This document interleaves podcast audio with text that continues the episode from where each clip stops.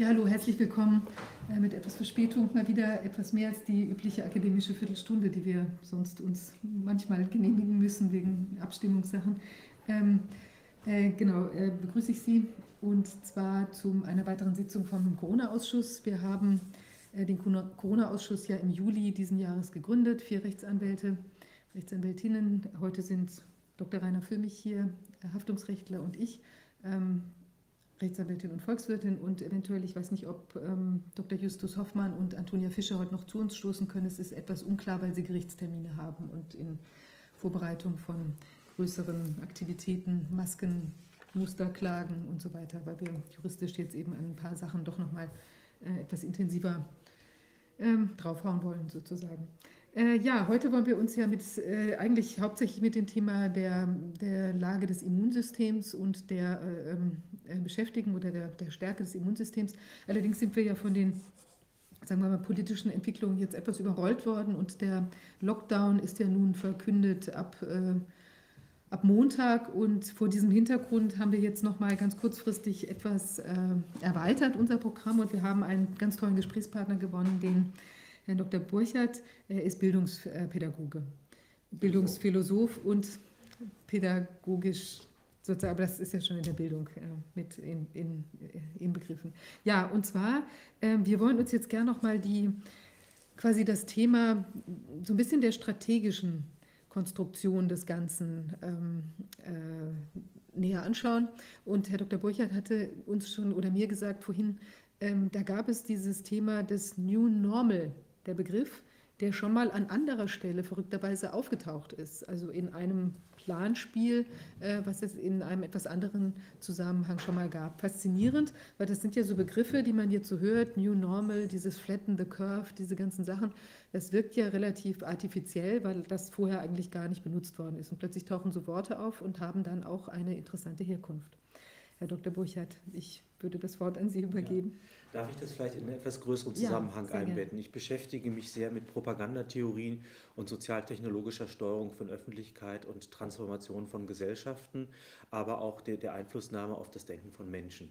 Das ist für mich insofern wichtig, weil ich als Bildungsphilosoph ja eigentlich den Auftrag habe, Menschen zu Mündigkeit und Urteilskraft zu führen. Genau das Gegenteil, das ist das Projekt der Aufklärung. Und zugleich muss ich eben sehen, dass es eben auch ein Projekt der Indoktrination gibt. Äh, die Überlegung, Einfluss zu nehmen auf ein demokratisches Gemeinwesen, auf jeden einzelnen Menschen, ihm das Gefühl von Freiheit zu vermitteln und zugleich ihm aber die Entscheidungen vorwegzunehmen. Das ist lange grundgelegt in der Propagandatheorie, etwa bei Edward Bernays, der ja schon in den 20er Jahren gesagt hat, also Demokratie ist etwas sehr Aufwendiges, die meisten Leute überfordert es, außerdem kommen uns die Menschen mit ihrer Meinung immer in die Quere. Es wäre doch ganz gut, wenn es Menschen gäbe, die im Hintergrund einen Rahmen schaffen, in dem die Menschen ihre Entscheidung treffen und ihnen sagen, wenn, welche Ideen sie denn zu bevorzugen hätten im politischen Raum oder welche Konsumentscheidungen sie treffen sollten. Und das ist aber genau das Gegenteil dessen, was wir als äh, Demokratie im aufklärerischen Sinne verstehen. Das ist eine Propagandademokratie oder eine gelenkte Demokratie. Und das Ganze ist nicht nur auf Papier entstanden, sondern er beschreibt einfach einen Status quo. Es gibt Eliten im Hintergrund, die genau diese Entscheidungen für uns treffen und uns bestimmten Perspektiven zuführen. Das ist sozusagen ein Hintergrund, den wir immer im Auge behalten müssen, wenn wir jetzt über die äh, Corona-Situation sprechen und auch über das Wording oder das Framing oder die Kommunikation, die da eine Rolle spielen. Das kann man an vielen Beispielen zeigen. Etwa die, die Schockstrategie von Naomi Klein hat das ausgearbeitet für den 11. September, hat also gezeigt, wie dort ein disruptives Ereignis geschaffen wird, um den Menschen etwa ein Sicherheitsbedürfnis zu vermitteln, das sie akzeptieren lässt, dass wir Kriege führen im Namen des Terrorbekämpfung, dass wir die öffentlichen Bürgerrechte einschränken und so weiter, weil, weil eine Bedrohungslage inszeniert wurde. Äh, Katastrophen sind wunderbare Gelegenheit, eine äh, verborgene Agenda durchzusetzen, weil im Moment der Desorientierung eigentlich Menschen bereit sind, Dinge zu akzeptieren, die sie unter Normalbedingungen nicht in Anspruch äh, oder nicht akzeptiert hätten. Naomi Klein zeigt das am Beispiel der, der, der, Überschwemmungen im Wirbelsturm Katrina, als in New Orleans also wirklich alles am Boden lag, hat man das Schulsystem privatisiert und auch die, die, den sozialen Wohnungsbau abgewickelt. Hätte man die Leute vor dem Wirbelsturm gefragt, wollt ihr das, hätten sie natürlich gesagt, nein. Aber in dem Zusammenhang hat man ihnen das als Wiederaufbaumaßnahme angekündigt und sie hatten gar keine Gelegenheit, sich darum zu kümmern, weil sie gewissermaßen mit den alltäglichen Sorgen so absorbiert waren, dass sie sich darum nicht kümmern mussten. Vielleicht können wir darüber sprechen, wie auch in der Corona-Krise genau diese Inszenierung von, von, von privater Not zur politischen Entmündigung beigetragen hat. Ihre Frage ging ja aber jetzt mhm. in eine andere Richtung. Äh, diese Katastrophen äh, werden ausgenutzt, wenn sie vorhanden sind. Dummerweise gibt es nicht zu jedem Zeitpunkt eine Katastrophe und man kann sie auch nicht jederzeit inszenieren, sodass man auch übergegangen ist, eigentlich wichtige politische Akteure zu Planspielen einzuladen äh, bei denen man ihnen ein Katastrophenszenario präsentiert und ihnen dann einen, einen bestimmten Ausweg zur Lösung dieser Katastrophe als den plausiblen erscheinen lässt, mit der Perspektive, dass sie den dann auch ohne äh, reale Katastrophe in die Politik übersetzen, die sie in den nationalen Parlamenten und demokratischen Systemen dann durchzusetzen äh, ja, sich vornehmen oder wie auch immer. Das akute Beispiel, auf das Sie in Ihrer Frage angespielt haben, bezieht sich auf ein, ein, ganz anderes Thema, nämlich das der Landwirtschaftspolitik. Auch das ist ein sehr, sehr spannendes Thema, was leider meistens bei den Leuten unterm Radar ist. Wir machen uns im Moment, und da müssen wir, glaube ich, auch ganz aktuell sein, große Sorgen um sehr viele Branchen. Was wir nicht im Blick haben, ist die Landwirtschaft. Und die Landwirtschaft gewährleistet sowas wie Autarkie und Ernährungssicherheit. Und ähm, das ist natürlich ein Dorn im Auge von, von globalistischen Freihandelskonzepten, wenn wir sowas wie eine regionale Landwirtschaft haben, die also mit sozialen und ökologischen Standards einigermaßen gut schafft, Menschen mit saisonalen Produkten zu versorgen, weil die in ganz anderen Maßstäben denken. Und es gab im Jahr 2015 einen, ein Planspiel, das hieß Food Chain Reaction wo wesentliche Vertreter eingeladen waren aus allen Regierungen der Welt, um an einem Katastrophenszenario, inszenierten Katastrophenszenario teilzunehmen, das interessanterweise datiert ist auf den Herbst 2020. Äh, das würde ich auch allen nochmal anraten, sich die Videos anzugucken. Da beginnt also mit einem Nachrichtensprecher weltweite Unruhen, Versorgungsketten brechen zusammen, die Menschen haben nichts mehr zu essen. Ja, Im Jahr 2015. Dann gibt es natürlich ganz auch analog zu der ganzen Corona-Krise, da hätten wir das Event 201 wahrscheinlich als Pendant, ein Rockefeller-Papier, das auch schon die Lösungen dann wieder entsprechend formuliert. Äh, gibt sich sehr menschenfreundlich. Wir müssen dafür sorgen, dass die Menschen alle satt werden. Das Interessante ist, dass die Vorschläge dann darin beruhen, dass wir supranationale Steuerungsstrukturen schaffen, die diese Probleme lösen, weil die Erfahrung sein soll, nationale Akteure und das heißt immer auch demokratisch legitimierte Akteure sind mit den Entscheidungen überfordert. Wir brauchen eine Zentralisierung oberhalb der der nationalen Ebene. Wenn ich mhm. jetzt Nationalität betone, dann tue ich das nicht aus den Gründen des Nationalismus heraus, sondern weil ich denke, dass es einen demokratischen Zusammenhang zwischen dem Entscheidungsraum und dem Ort gibt, an dem die Entscheidungen gefällt werden. Also Demokratie ist meines Erachtens sehr eng mit dem Konzept eines, einer Staatlichkeit verbunden. Wir können sagen, je weiter wir weg sind, umso weniger Kontrolle haben wir. All politics are local, genau. sagt man in den USA. Da, genau. da geht alles los, Grassroots. Da unten kann man genau erkennen, was los ist. Genau. Da oben blickt keiner mehr durch. Sehen wir an der EU, keiner versteht, was genau. da los ist, außer dass sich da ein paar Autokraten mithilfe dem, was Sie gerade ansprechen, die Taschen vollstopfen, genau. nämlich mithilfe der Agrarsubvention. So, und das Interessante ist jetzt, um das nochmal noch eben zu Ende zu bringen, und dann komme ich auf den systematischen Punkt, der ist nämlich super wichtig. Ähm, was auch wieder keiner weiß, es gab die Farm-to-Fork-Strategie, die in der EU äh, ausgelegt wurde. Eine Strategie, die letztendlich dazu führt, dass wir sowas wie eine regionale kleine Landwirtschaft mit kleinteiligen Flächen und kleinen Betrieben auf Dauer nicht mehr aufrechterhalten werden können in Deutschland. Das Ding ist gerade in Corona-Zeiten ohne große öffentliche Debatte durchgewunken worden und ist im Oktober entschieden worden was dazu führt, dass äh, gerade der ökologische Beitrag und auch der soziale Beitrag und auch der Ernährungssicherheitsbeitrag der, der Landwirtschaft auf Dauer hochproblematisch wird. Gerade die Freihandelsabkommen ist ja gerade noch umstritten, Mercosur und so anderen führen dazu, dass also wirklich äh, die unter anderen Voraussetzungen produzierten Lebensmittel ökologisch hochaufwendig transportiert werden müssen, aber trotzdem preismäßig alles schlagen, was hier passiert. Und das macht uns natürlich unglaublich anfällig. Wir haben ja gemerkt, wie, wie, zerstörbar Versorgungsketten sind. Also das ist sozusagen der Punkt, hier ist eine Strategie aufgegangen, Corona spielt rein und der Punkt ist der, schon in diesem, in diesem Szenario fällt der Begriff des New Normal. Da wird gesagt, also wir brauchen, wir müssen uns ein neues, ein neues New Normal gewöhnen und das, ich achte einfach als, als Philosoph sehr auf Sprache und mir fällt immer auf, wenn so Kunstwörter vom Himmel fallen, mhm. die immer so einen eigenen Spin in sich drin haben. Und da denke ich mir immer, ach, hat sich das der Herr Seibert jetzt ausgedacht oder äh, seine Assistentin natürlich nicht. Ne? Es gibt Giftküchen der kommunikativen Semiotik, die genau diese Begriffe mit einem bestimmten Framing in die Debatten einspielen und die poppen dann auf und man müsste fast mal eine Virologie oder Infektionswege nachverfolgen. Wer war eigentlich der Sprecher Null, der das gemacht hat, um zu gucken, wie die als Superspreader sich dann ausbreiten in die kommunikative Situation. Also Language is a virus, sagt Laurie Anderson. Also es, es gibt sozusagen sowas wie eine Besiedlung durch Sprache und die macht mir ehrlich gesagt viel mehr Angst momentan als die medizinische Situation, nämlich die Angriffe auf die Aufgeklärtheit und Mündigkeit der Menschen. Zur Demokratie, wenn ich den Punkt noch bringen das darf. Das scheint aber das eigentliche Ziel zu sein. Ne? Das ist aus dem, was wir hier festgestellt haben, wird es immer deutlicher. Es geht nicht um den Coronavirus, es geht um was ganz anderes. Genau. Also das, das wäre auch mein Eindruck. Es, ist, also, ähm, es gibt einen Wahrheitskern wie in jeder Frage. Es gibt, da, es gibt ein Virus, ähm, ich beziehe mich da auf die Expertise von Thomas Lee, ärzteklärenauf.de, also einer der weltweit führenden Infektologen, der das klassifiziert als Erkältungskrankheit, die schwere mhm. Verläufe nehmen kann. Er hat auch alle Maskenstudien ausgewertet und diese Auswertung zur Verfügung gestellt. Also ich würde sagen, das ist im hohen Maße seriös. Und diese Erkenntnis hat er schon im, im, im, Februar etwa der thailändischen Regierung zukommen lassen und die haben auch andere Programme gefahren in dem Zusammenhang. Also das, es hätte andere Antworten gegeben als äh, das, was momentan stattfindet. Man hätte durchaus auch die Demokratie aufrechterhalten können und vieles andere mehr und das Ganze als medizinisches Problem behandeln können. Also es ist meine Einstellung, ich, ich bin kein Mediziner, aber ich verlasse mich auf diese Expertise. Was ich aber sehe, ist, dass eben jetzt Sekundäragenda äh, durchgesetzt wird und dass wir es mit gewaltigen Quereingriffen zu tun haben in die, in, die, in die demokratische Kultur. Sozusagen das, was man immer schon in der Schublade hatte, das kann man jetzt durchsetzen.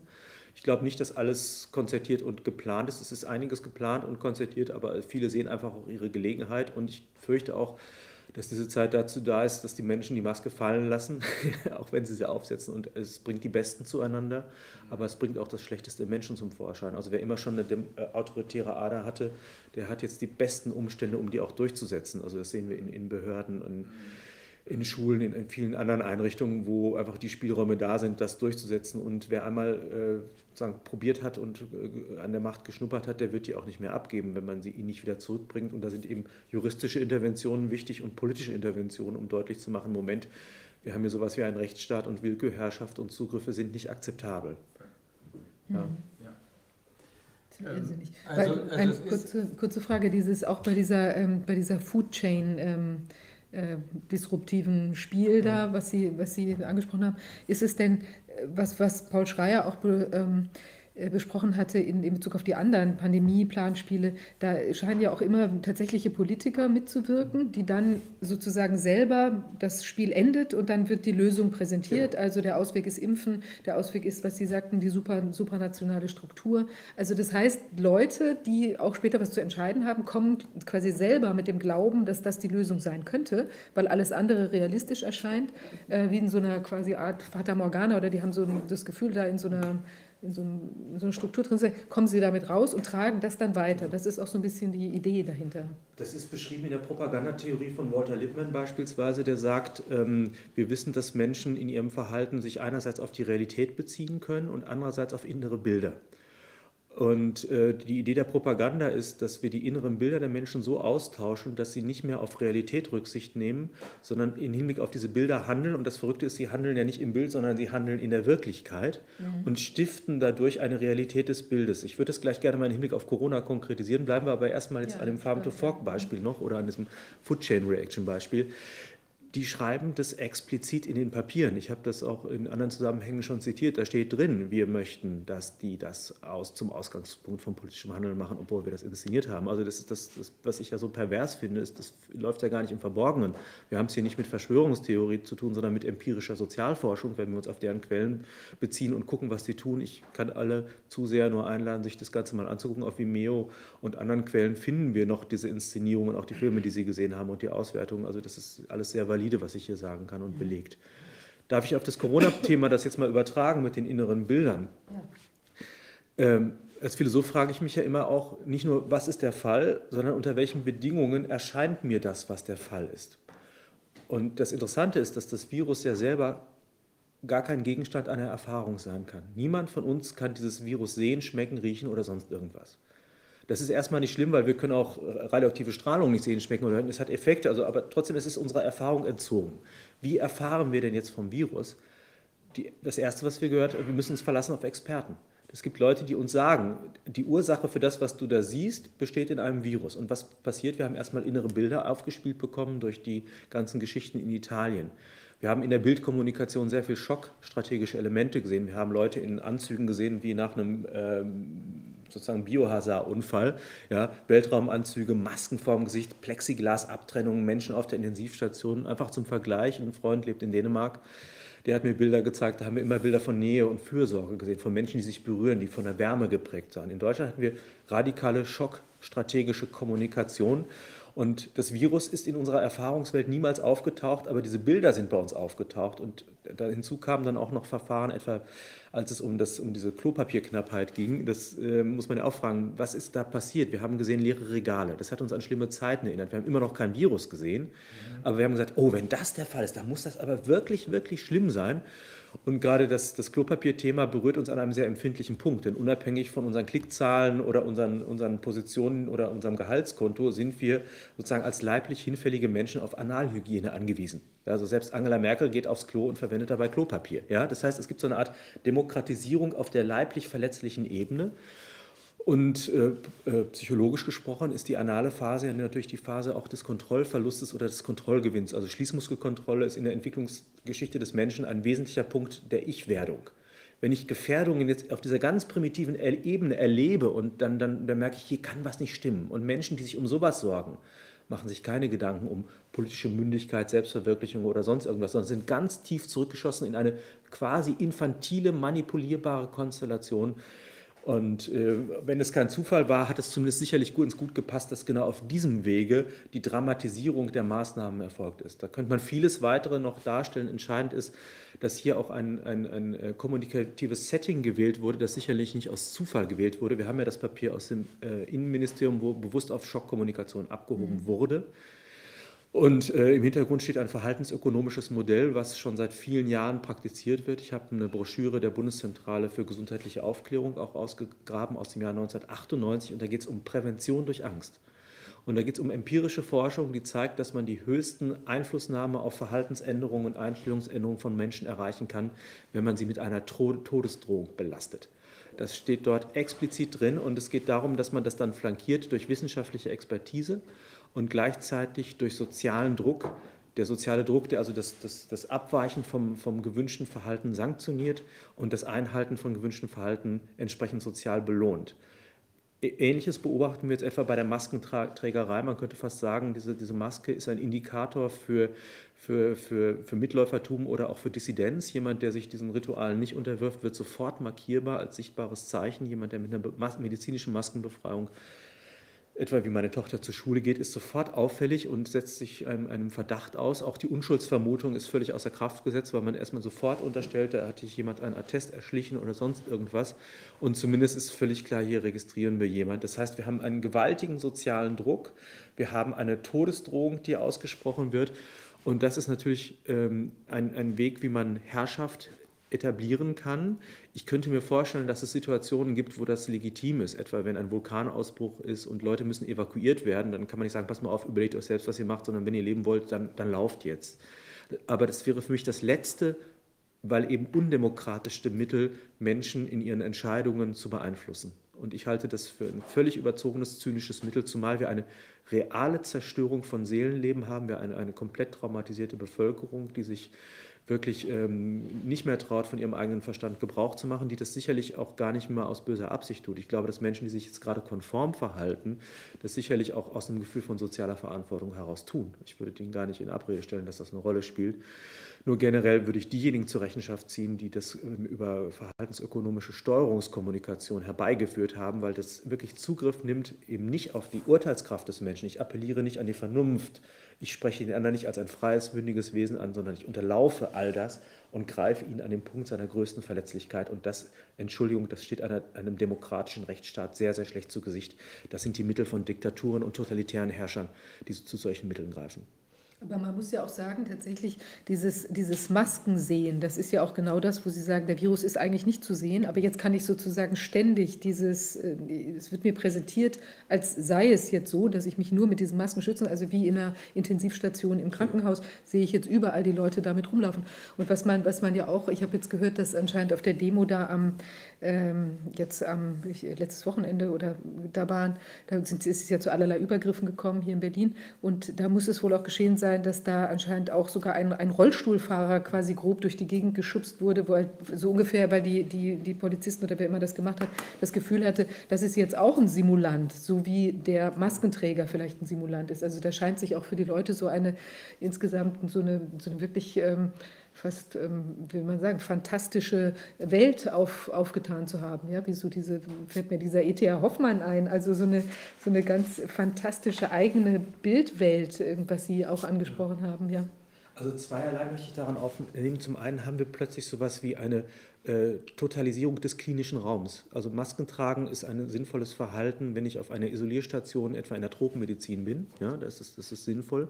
Was wir im Moment haben, es gibt von Bach ein Choral, die ganze Welt ist ein Hospital. Das heißt, wir verhalten uns alle so, als wäre jemand der Träger. Und die Begründung dafür ist, wenn ich das Virus nicht sehen kann, kann ich auch seine Abwesenheit nicht sehen. Das heißt, ich merke auch nicht, dass es fehlt und insofern ist es eine plausible Vermutung davon auszugehen, dass es überall anwesend ist. Was aber eine völlig, ein völlig falscher Schluss ist, logisch betrachtet, weil wir einen sehr geringen Prozentsatz haben. Und jemand hat mal ausgerechnet, dass ein Lottogewinn größer ist, als sich zu infizieren oder wie auch immer. Ja, ich will das gar nicht kleinreden. Jedenfalls ist sozusagen die Universalisierung von, von Bedrohung und Angst Ausgangspunkt genau für, für, diese, für diese Verhaltensweisen, die, die Sie gerade beschreiben. Mhm. Äh, zum Thema Simulation finde ich interessant. Ich habe mich auch mit der Geschichte der Hygiene sehr beschäftigt und ähm, es, dieser Begriff des Homo hygienicus, den ich versucht habe, so ein bisschen spielerisch in unsere Zeit einzuwerfen, der ist dummerweise gar nicht von mir, wie ich zunächst dachte, sondern von einem Medizinsoziologen, Alfons Labisch, ähm, der in den 80er Jahren viel dazu geforscht hat und auch an der äh, Universität Düsseldorf lange Rektor war äh, sich jetzt ein bisschen zurückhält. Schade, er macht nicht Gebrauch von dem äh, Analysematerial, was er damals erhalten hat. Und was der beschreibt, ist, dass der Übergang von der Agrar- zur Industriegesellschaft tatsächlich über den Hygienediskurs gesteuert wurde. Das heißt, die Zubereitung eines neuen Menschentypus der Industriegesellschaft wurde äh, zustande gebracht über eine Ermächtigung von Gesundheitsregimen und Arztqualifikationen, die den Menschen ein bestimmtes Verhalten in ihrem Privatleben nahegebracht haben. Und was Labisch auch schreibt, das finde ich ganz passend, ist, dass dazu erforderlich ist, war, dass den Leuten entzogen wurde, selbst beurteilen zu können, was das Richtige ist, sondern dass man ein Expertenteam etablieren sollte, was sozusagen richtig, falsch, gut und böse unterscheidet. Insofern sehe ich große Parallelen jetzt in der Transformation von der Industrie in die Digitalgesellschaft, auch wiederum über den Hygienediskurs. Natürlich haben wir gerade die Profiteure, wir sprachen über Hintergrundagenda im Silicon Valley. Wir haben den Überwachungskapitalismus, wie Shoshana Zuboff den beschreibt, der, der gerade wirklich äh, Goldgräberzeiten erlebt. Die Daten sind das Öl des 21. Jahrhunderts. Und wir haben sozusagen den heißen Boden, dem wir nur entfliehen können, indem wir uns transformieren in eine digitale Existenz, die den Vorteil hat, unstofflich zu sein, sozial distanziert und gleichzeitig Attrappen uns anzubieten für unsere elementaren Bedürfnisse. Das heißt, wir kriegen, wir, uns, wir entbehren die Kontakte, aber wir haben digitale Kontakte, mit dem Nachteil natürlich, dass wir damit kontrollierbar, steuerbar und auch immer ökonomischen Konstellationen zugeführt werden können. Also mein, eine Vermutung, die für mich da ganz maßgeblich ist, hinter der politischen Agenda, die man sicherlich auch noch diskutieren müsste, ist, dass natürlich die, gerade die Digitalbranche momentan unglaublich davon profitiert. Also die, Ihre Schlagworte waren einerseits innere Bilder, auf der anderen Seite die Realität, Prävention durch Angst. Ähm, es ist offensichtlich, dass wir hier in Deutschland in der Realität keine Kranken haben, so gut wie keine Kranken, keine Toten haben, so gut wie keine Toten. Und bei denen, die wir haben, ist zweifelhaft, woran sie überhaupt gestorben sind.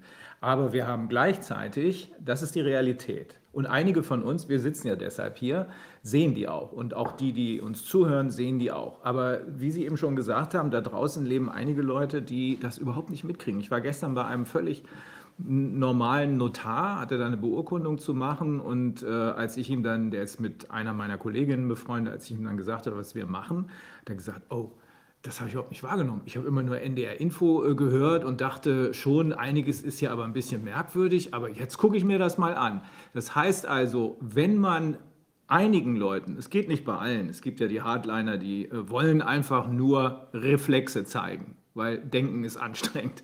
Aber wenn man einigen Leuten den Zugang eröffnet, deswegen haben die auch so eine Angst davor, dass wir irgendwann im Mainstream unterwegs sind, du warst es ja schon, ähm, wenn man einigen Leuten den Zugang eröffnet, dann bricht das ganze Kartenhaus zusammen. Und zwar nicht nur für einige, sondern für alle, weil das hat dann ja, das setzt sich ja fort. Aber es ist diese Prävention der Angst. Denn in der Realität sehen wir nichts, also versucht man uns Angst zu machen. Hier geht es nicht, also hat man Bergamo und New York benutzt. Das kann man alles erklären. Wir haben es ja auch erklärt, aber trotzdem in einigen Leuten, in, in den Köpfen einiger Leute hängt das fest. Diese Simulation, äh, ach so, was ich noch sagen wollte, ähm, dass dieser Druck, diese Angst setzt leider Gottes auch die Justiz außer Kraft, nämlich den letzten Rettungsanker der Demokratie, sage ich immer. Auch da tut sich aber was. Nur ich habe das jetzt ein paar Mal erlebt. Ich habe es gerade, glaube ich, Roger Bittel erzählt. Ähm, ich war neulich mit meiner Frau unterwegs im Zug. Sie saß ein paar Sitze weiter weg, weil ich mich überall ausgebreitet hatte mit Akten und so weiter. Und äh, dann kam einer dieser Schaffner vorbei. Es gibt ja wirklich nette, absolut ordentliche Leute. Wir vertreten jetzt sogar welche. Und dann gibt es eben diese KZ-Wärter-ähnlichen Gestalten, äh, die dann vollkommen ausrasten. Er wollte nicht akzeptieren, dass ich ein Attest auf meinem Handy hatte. Das mit, dem, mit der Karte auf dem Handy, das schnallt er noch, aber das mit dem Handy, äh, mit, der, mit dem Attest, das war wohl zehn Nummern zu viel. Oder es hat wieder die, diese inneren äh, Schwierigkeiten befördert, die sie eben auch, ich sage das mal so äh, leicht, Schwierigkeiten, also was immer da schon an Aggression vorhanden war, das hat, hat er jetzt geglaubt, jetzt kann ich es mal ausspielen hat bis dahin nicht gemerkt, dass ich Anwalt bin. Ähm, dann hat er von mir aber das Papier dazu haben wollen. Zufällig hatte ich es dabei. Es gibt keinen Grund dafür, das zu verlangen. Es gibt schon, schon mal gar nicht einen Grund dafür, von ihm das zu verlangen. Er hat keine hoheitlichen Befugnisse. Da hat es mir dann gereicht. Ich habe ihm gesagt, dann soll er mal die Polizei holen. Dann kamen zwei, leider auch von dieser Sorte, wie er selbst einer war äh, die dann laut rumpöbelten von wegen äh, auf dem Attest, mein Geburtsdatum ist 5.5. Und mein Arzt hat 05, 05 und nochmal 05 aus Versehen geschrieben und dann erst den Rest. Ähm, daran haben die beiden sich dann aufgehängt und pöbelten da laut rum, ja, das wissen wir mal untersuchen, das könnte ja auch eine Fälschung sein. Das heißt Verleumdung. In diesem Moment hätte ich ihn eigentlich anzeigen müssen. Und da fragt man sich nur immer, verschwende ich meine Zeit mit diesen beiden Idioten oder versuche ich einfach das Ding ein bisschen zu beruhigen und weiterzumachen.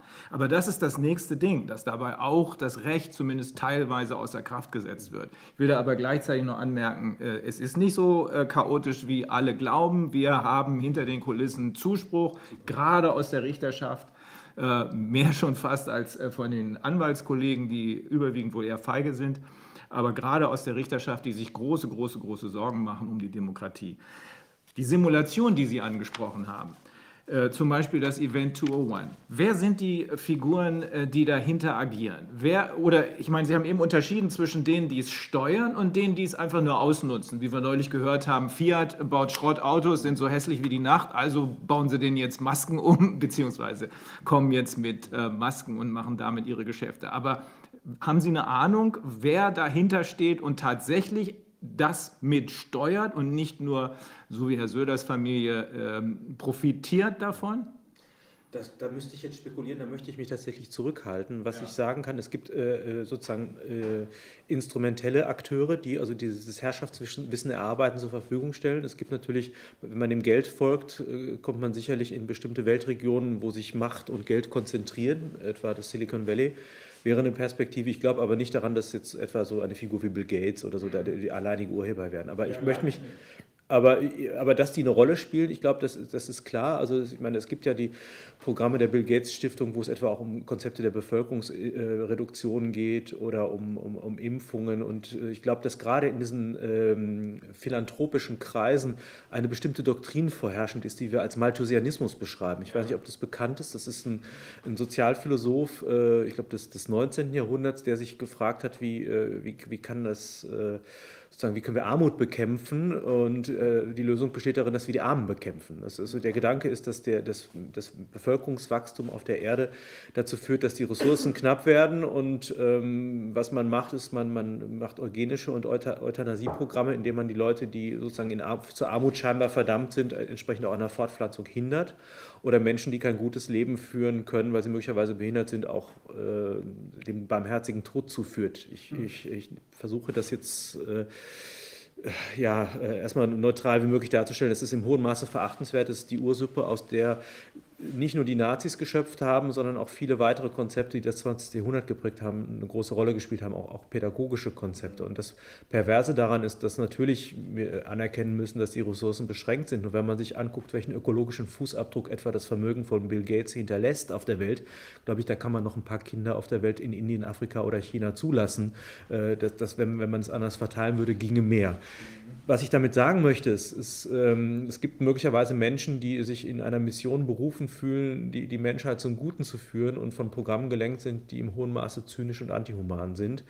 Ähm, aber ich möchte das in der Stelle, weil ich es einfach wissenschaftlich nicht belegen kann, ähm, eher als, als Frage in den Raum stellen als als Behauptung. Also ich würde da mm, das ähnlich machen wie Sie. Als Juristen müssen wir uns auf das verlassen, was wir an Fakten sehen und beweisen können, im Gericht beweisen können. Wir können im Gericht zu diesem Zeitpunkt beweisen, dass es eine PCR-Test-Pandemie gibt und keine echte Corona-Pandemie. Dafür haben wir genug Wissenschaftler gehört. Ich habe jetzt gerade vorgestern Nacht mit den US-Kollegen darüber gesprochen. Die haben ein ähnliches Bild. Die sind, was den PCR-Test angeht, nicht ganz so weit wie wir, aber das schaffen wir schon noch.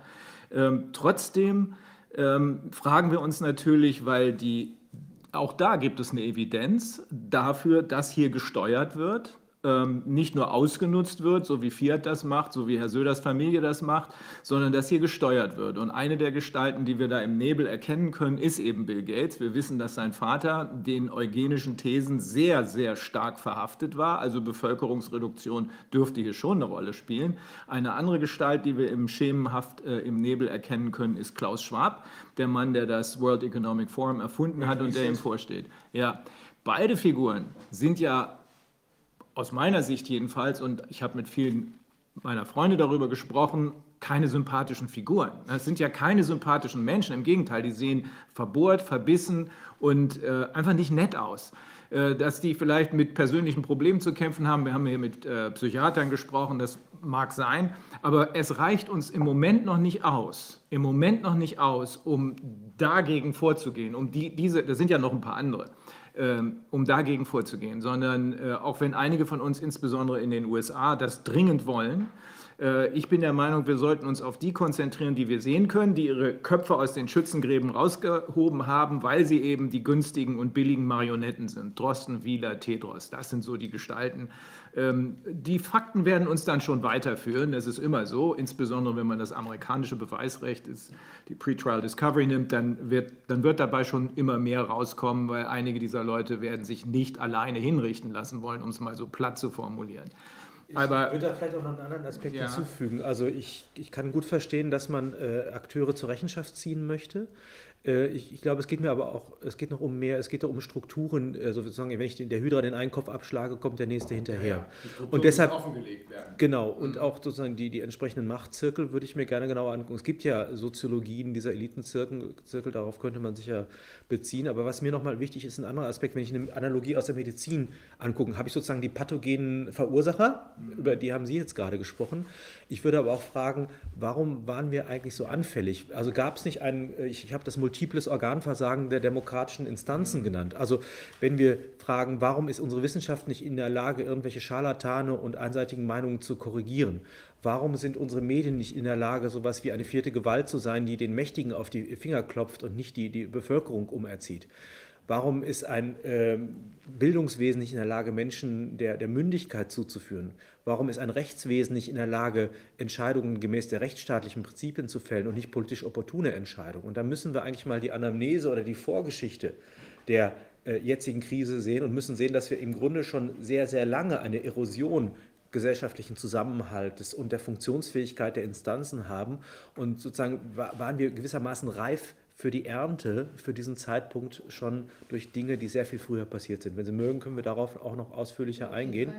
Äh, aber das, das scheint mir ganz wichtig zu sein, dass wir, ich, ich weiß nicht, ob wir, ob wir, also ich finde das, find das sehr anerkennenswert, was Sie momentan betreiben ich würde meinen Handlungsraum und die Aufgabe einer aufgeklärten Bevölkerung äh, auch darin sehen, genau die Revitalisierung und Demo Demo äh, Redemokratisierung der jeweiligen gesellschaftlichen Instanzen wieder herbeizuführen, weil die Erreger werden immer wieder kommen. Aber wenn wir ein gutes Immunsystem haben, können wir denen letztendlich alle Möglichkeiten nehmen. Ich finde das übrigens sehr interessant. Wir haben ja einen Verfassungsschutz. Und dieser Verfassungsschutz hätte ja eigentlich die Aufgabe, genau diese Quereingriffe in demokratische Ereignisse durch postdemokratische Player aus dem, diesem Raum auch zurückzuweisen. Mhm. Mich würde mal interessieren, ich würde gerne mit diesen Menschen mal sprechen. Ich glaube auch gar nicht, dass die alle böse und gegen uns sind, sondern dass die, also einerseits wissen wir, dass die vielleicht auch nicht davor zurückschrecken, False-Flag-Situationen zu konstruieren und zu beteiligen. Also gibt es sicherlich auch eine schmutzige Seite, aber ich glaube auch, dass viele davon integer sind. Aber warum, warum wendet man sich nicht denen zu? Warum müssen wir uns darum kümmern, wer unsere Demokratie vor die Wand fährt? Ja, warum? Da möchte ich ganz kurz was einwerfen. Wenn ja. uns jetzt jemand vom Verfassungsschutz hier zuschaut, dann möchte ich Sie gerne äh, wirklich auffordern, bleiben Sie nicht auf der, da wie ein... Äh, wir haben Mühe, stehen, das Leben der, der anderen zu beobachten, sondern treten Sie zu uns äh, und äh, lassen Sie uns und werden Sie Teil von einer Bewegung, die sich wirklich um die, den Verfassungsschutz bemüht. Also wir sind bereit, mit Ihnen ins Gespräch zu treten. Vielleicht möchte auch jemand hierher kommen und direkt ähm, mit uns sprechen. Es wird ja auch Menschen geben beim Verfassungsschutz, die nicht nur im Geheimen agieren. Also würden wir uns sehr freuen. Ich kann mir vorstellen, dass das sehr, sehr redliche und edle Motive geben kann, äh, die, die, die Verfassung schützen zu wollen. Also ich ehrlich gesagt, ich bin verliebt in das Grundgesetz. Ich halte das für einen ausgesprochen ja. großen Glücksfall der Geschichte, dass das überhaupt, also ich nach wie vor ein, ein, geradezu ein Wunder. Also es ist nicht alles perfekt, aber es ist unter politischen Gegebenheiten etwas sehr, sehr stark. Es ist natürlich auch starken Erosionen ausgesetzt worden durch immer auch zunehmende Politisierung. Und das zu schützen, halte ich für kostbar. Absolut. Ich bin im Grunde Pazifist, aber ehrlich gesagt würde ich sagen, das ist etwas, was so groß ist, das wäre das Opfer meines Lebens wert, diese Verfassung, dieses ja. Grundgesetz. Und diese Menschen, die das tun, glaube ich, haben auch auf diese Verfassung geschworen. Und deshalb wirklich möchte ich mich auch Ihrem Appell anschließen. Ähm, das ist, fällt in Ihr Ressort. Dass wir das jetzt gerade übernehmen müssen, ja, das können die besser. Unsere, unsere Tätigkeiten überschneiden sich, auch wenn Sie den Schwerpunkt auf die Transparenz legen und dafür sorgen wollen, dass äh, um, unser, um unsere Immunität äh, zu stärken und die der Demokratie zu stärken, äh, dass wir dazu möglichst alles offenlegen müssen. Das halte ich für absolut unerlässlich. Das wird auch passieren im Zuge unserer Arbeit, die gezielt auf die Verantwortlichen äh, gerichtet ist. Aber was wir, auch wenn wir hm, über, äh, über den Verfassungsschutz sprechen und überhaupt über dieses äh, Problem mit den inneren Bildern und der Realität, oder den Steuerungen Event 201. Was wir immer beachten müssen, ist, dass es hier ja in Wahrheit gar nicht um politische Dinge geht. Die Politik wird benutzt, lässt sich zum Teil sicherlich auch benutzen, aber all diese Institutionen, die das zum Beispiel Event 201 geübt haben, diese Exercises, die da gemacht werden, das sind private Organisationen, das dürfen wir nicht vergessen. Das sind private Organisationen mit teils größenwahnsinnigen Typen an der Spitze. Bill Gates ist ganz sicher einer, Klaus Schwab ist auch einer. Ähm, das das muss man sich klar machen, dass hier Private sich hoheitliche äh, Befugnisse anmaßen und über Private, unter anderem YouTube oder Facebook, uns erklärt wird, gesagt wird, diese Meinungsäußerung ist okay und diese nicht. Das ist unser Job, das ist unsere Justiz, die das zu entscheiden hat. Aber doch nicht irgendwelche privaten Volldeppen, die dann irgendein YouTube äh, von Roger Bittel oder von mir löschen ähm, da muss dann die Justiz korrigieren, oder? Ja. Ich bin auch gelöscht worden. Also ich, ja. ich nehme das inzwischen auch als Ehrenzeichen.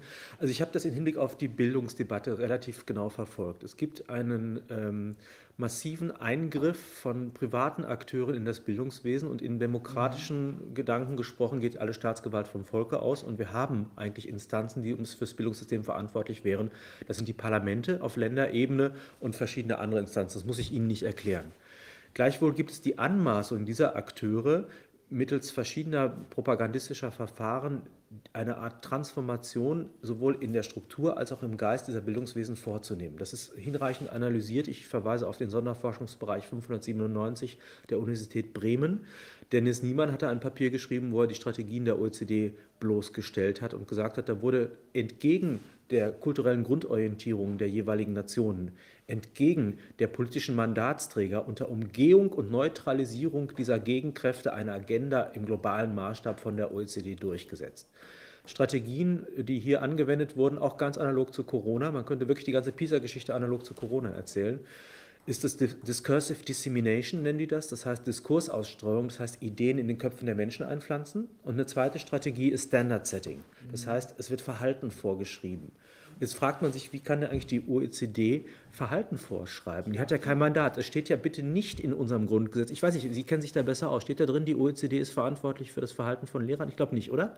Auch nicht, dass die WHO das kann, auch ja. nicht, dass das World Economic Forum das kann. Lauter private Organisationen, die sich erdreisten, unser Leben zu bestimmen. Wir müssten noch über Gütersloh sprechen, die Bertelsmann Stiftung, ja. äh, auch eine sowas wie eine Schattenregierung im, im, im deutschen Raum, die sozusagen als nationale Transformationsagentur die, die transnationalen Akteure miteinander vernetzt hat. Wie hat die OECD das gemacht? Mhm wir müssen über den PISA-Test sprechen und das wird die Leute fragen, was erzählt er jetzt im Corona-Untersuchungsausschuss was von PISA? Das gehört zusammen, weil die Strategien so analog sind und ich erzähle das jetzt auch analog, damit den Leuten klar wird, das Modell kommunikativ, das ist längst erprobt und erfolgreich gelaufen.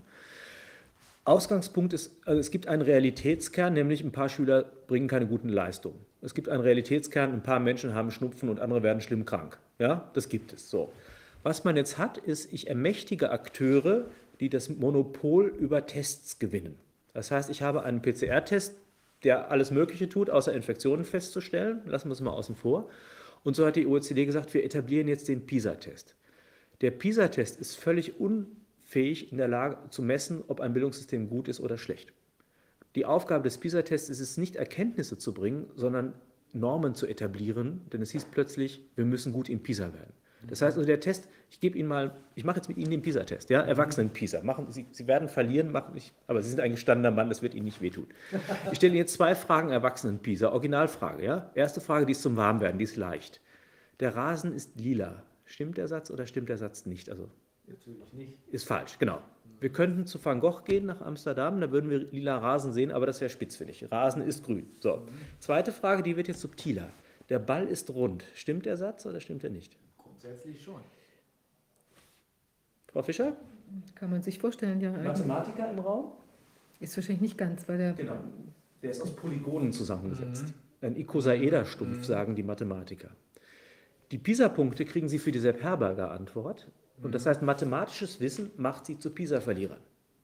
Das heißt, Sie können ein PISA scheitern nicht aufgrund eines Mangels an Bildung, sondern aufgrund eines Überschusses an mathematischer Bildung. Leuchtet ein, ja.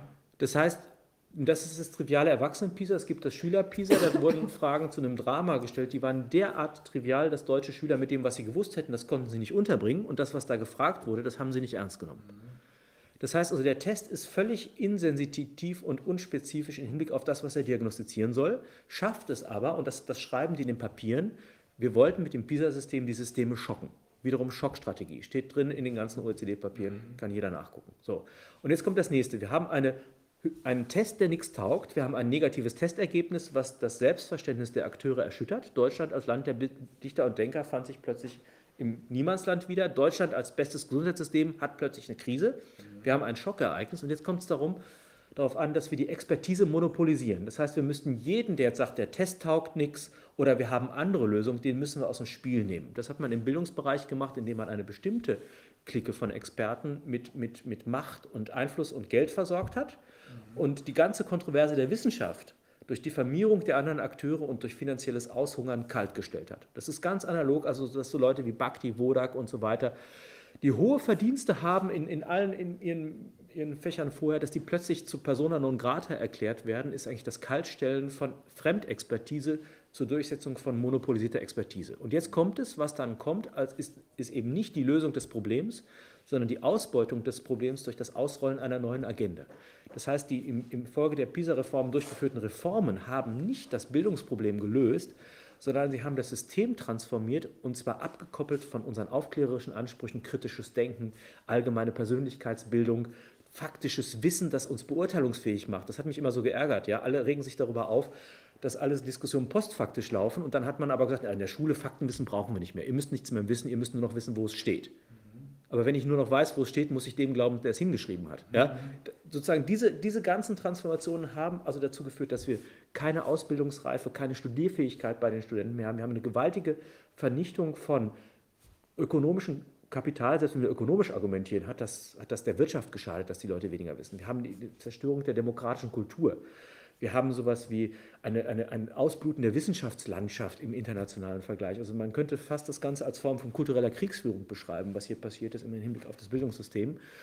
Und analog muss ich jetzt eben wiederum bei, bei, bei, bei Corona gucken. Wir haben einen fragwürdigen Test, wir haben eine monopolisierte Expertise und wir haben Programme, von denen wir das Gefühl haben, sie dienen allem Möglichen, aber nicht wirklich der Gesundheit. Denn wenn wir mal angucken, äh, wie jetzt die Bilanzen ausfallen, aufgeschobene Operationen und so weiter, das haben Sie sicherlich in dem Kreis hier alles längst orientiert, ja. kann man sagen, also wenn es den Leuten ums Gesundheit ginge, dann, dann, dann gäbe es andere Möglichkeiten, die auf sehr viel direkterem Wege die Lösung bringen könnte. Zum Beispiel das schwedische Modell, von dem plötzlich nicht mal mehr die Mainstreams reden, weil sie nämlich nicht mehr sagen können, oh, da kommt aber was ganz Böses, weil ja. das ganz Böse taucht da genau. nicht mehr auf. Das hat, die haben es hinter sich. Und es ist ja teilweise sogar so, wenn man jetzt, ähm, ich habe das jetzt neulich gehört bei in einer Diskussion, äh, wo dann jemand sagte, ähm, also einer privaten Diskussion, wo jemand sagte, ähm, okay, also wir haben jetzt einen ganz harten Lockdown gehabt in Italien und da sind mehr Leute gestorben als bei bei diesem Wischiwaschi-Lockdown, den es bei uns gegeben hat, ja, mit irgendwie jetzt hier auch einen Straßenzug mal gerade irgendwie Maske und dann den, den, den nächsten nicht, alles hin und her. Aber das zeigt ja, dass das eben insgesamt so äh, so verworren ist, das ganze Bild, dass man sich, dass man schon jetzt so versucht, so, so quasi Hilfsrationalisierungen zu gehen, um sich das überhaupt erklären zu können, weil die Sachen einfach nicht außerhalb Leute, einer Traumwelt. Die gelernt haben, ähm, selber zu denken, genau. die können das nicht erkennen. Genau. Also ja. wir kriegen jetzt eine Information, zum Beispiel von der WHO. Gut, die werden natürlich gar nicht erst hier in Deutschland gar nicht an die Öffentlichkeit gebracht, weil äh, das würde ja die Leute dann vielleicht doch wach machen. Da müssen sie noch nicht mal mehr denken. Aber wir kriegen die Information, die Gefährlichkeit dessen, was immer hier rumgeistert, äh, ist, entspricht dem der Grippe. 0,14 Prozent. Schließt sich an an Ioannidis. Ioannidis ist gerade gestern veröffentlicht worden. Ich habe es vorhin rumgeschickt mit äh, einer Feststellung, das ist der meistzitierte Wissenschaftler der Welt, nicht nur der meistzitierte Mediziner, der meistzitierte Wissenschaftler der Welt. Äh, der wird damit zitiert, dass er sagt, Lockdowns bringen nichts, nirgends. Das sagt jetzt auch die WHO. Trotzdem wird hier einfach weitergemacht. Offenbar ist es so, wie Sie eben gesagt haben, möglicherweise waren wir durch diese ja, antrainierte Verblödung jetzt reif für so eine Nummer. Ne? Das ist das große Problem. Ich will eine systematische Frage noch an Ihren Punkt anschließen, und zwar ist das die bewusste Politisierung von Ungewissheit.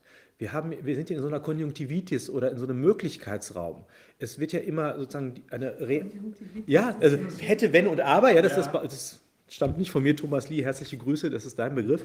Mhm. Äh, der Punkt ist ja der, es könnte ja, es könnte, es könnte. Und was wir haben, ist ein, einen faktischen Schaden und eine potenzielle Gefahr. Mhm.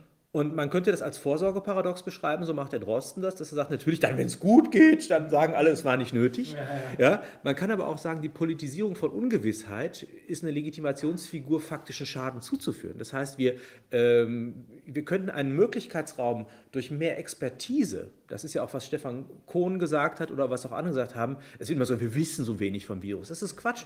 Wir vermeiden de facto, Wissen zu generieren. Warum haben wir nicht, äh, ich glaube, Püschel war das, warum haben wir nicht mehr observiert? Und ich meine, der Wissensstand, der ist inzwischen da und den ersten Lockdown, Entschuldigung, bei aller Unverständnis kann man sagen, von mir aus, die haben versucht, das Beste zu tun, sie haben übers Ziel hinausgeschossen. Aber Entschuldigung, wenn man die Zeit jetzt nicht nutzt, das generierte Wissen in einer offenen wissenschaftlichen Debatte ja. als Analyse der Erkenntnislage erstmal äh, zum Ausgangspunkt zu machen, dann wird, steigt einfach die Entscheidungsqualität.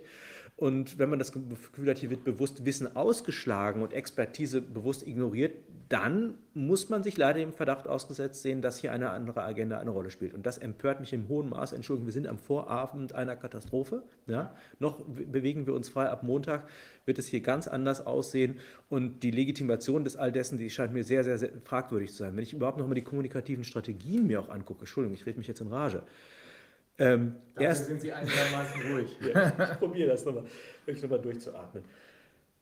Erst hieß es, wir brauchen Maßnahmen, um die Pandemie zu vermeiden. Dann brauchten wir Maßnahmen, um den Lockdown zu vermeiden. Merken Sie, wie sich das schon verschiebt? Mhm. Da hat die Bedrohungslage, die Gefahr bestand nicht mehr im Virus. Und jetzt, wofür brauchen wir Lockdown? Das heißt, wir haben ständig Maßnahmen, aber keine Ziele. Das ist uns auch nochmal eine Parallele in der Politik. Mhm. In dem Moment, wo ich sage, ich strebe dieses Ziel an, dann kann ich überprüfen, ob das Ziel erreicht ist oder ob es nicht erreicht ist und kann die Maßnahmen aussetzen. Ich kann auch prüfen, ob die Maßnahmen verhältnismäßig waren. Ich kann sagen, gibt es Maßnahmen, die mit einem geringeren Schaden dieses Ziel erreichen? Und ich kann auch sagen, haben die Maßnahmen überhaupt zum Ziel geführt oder waren es andere Faktoren?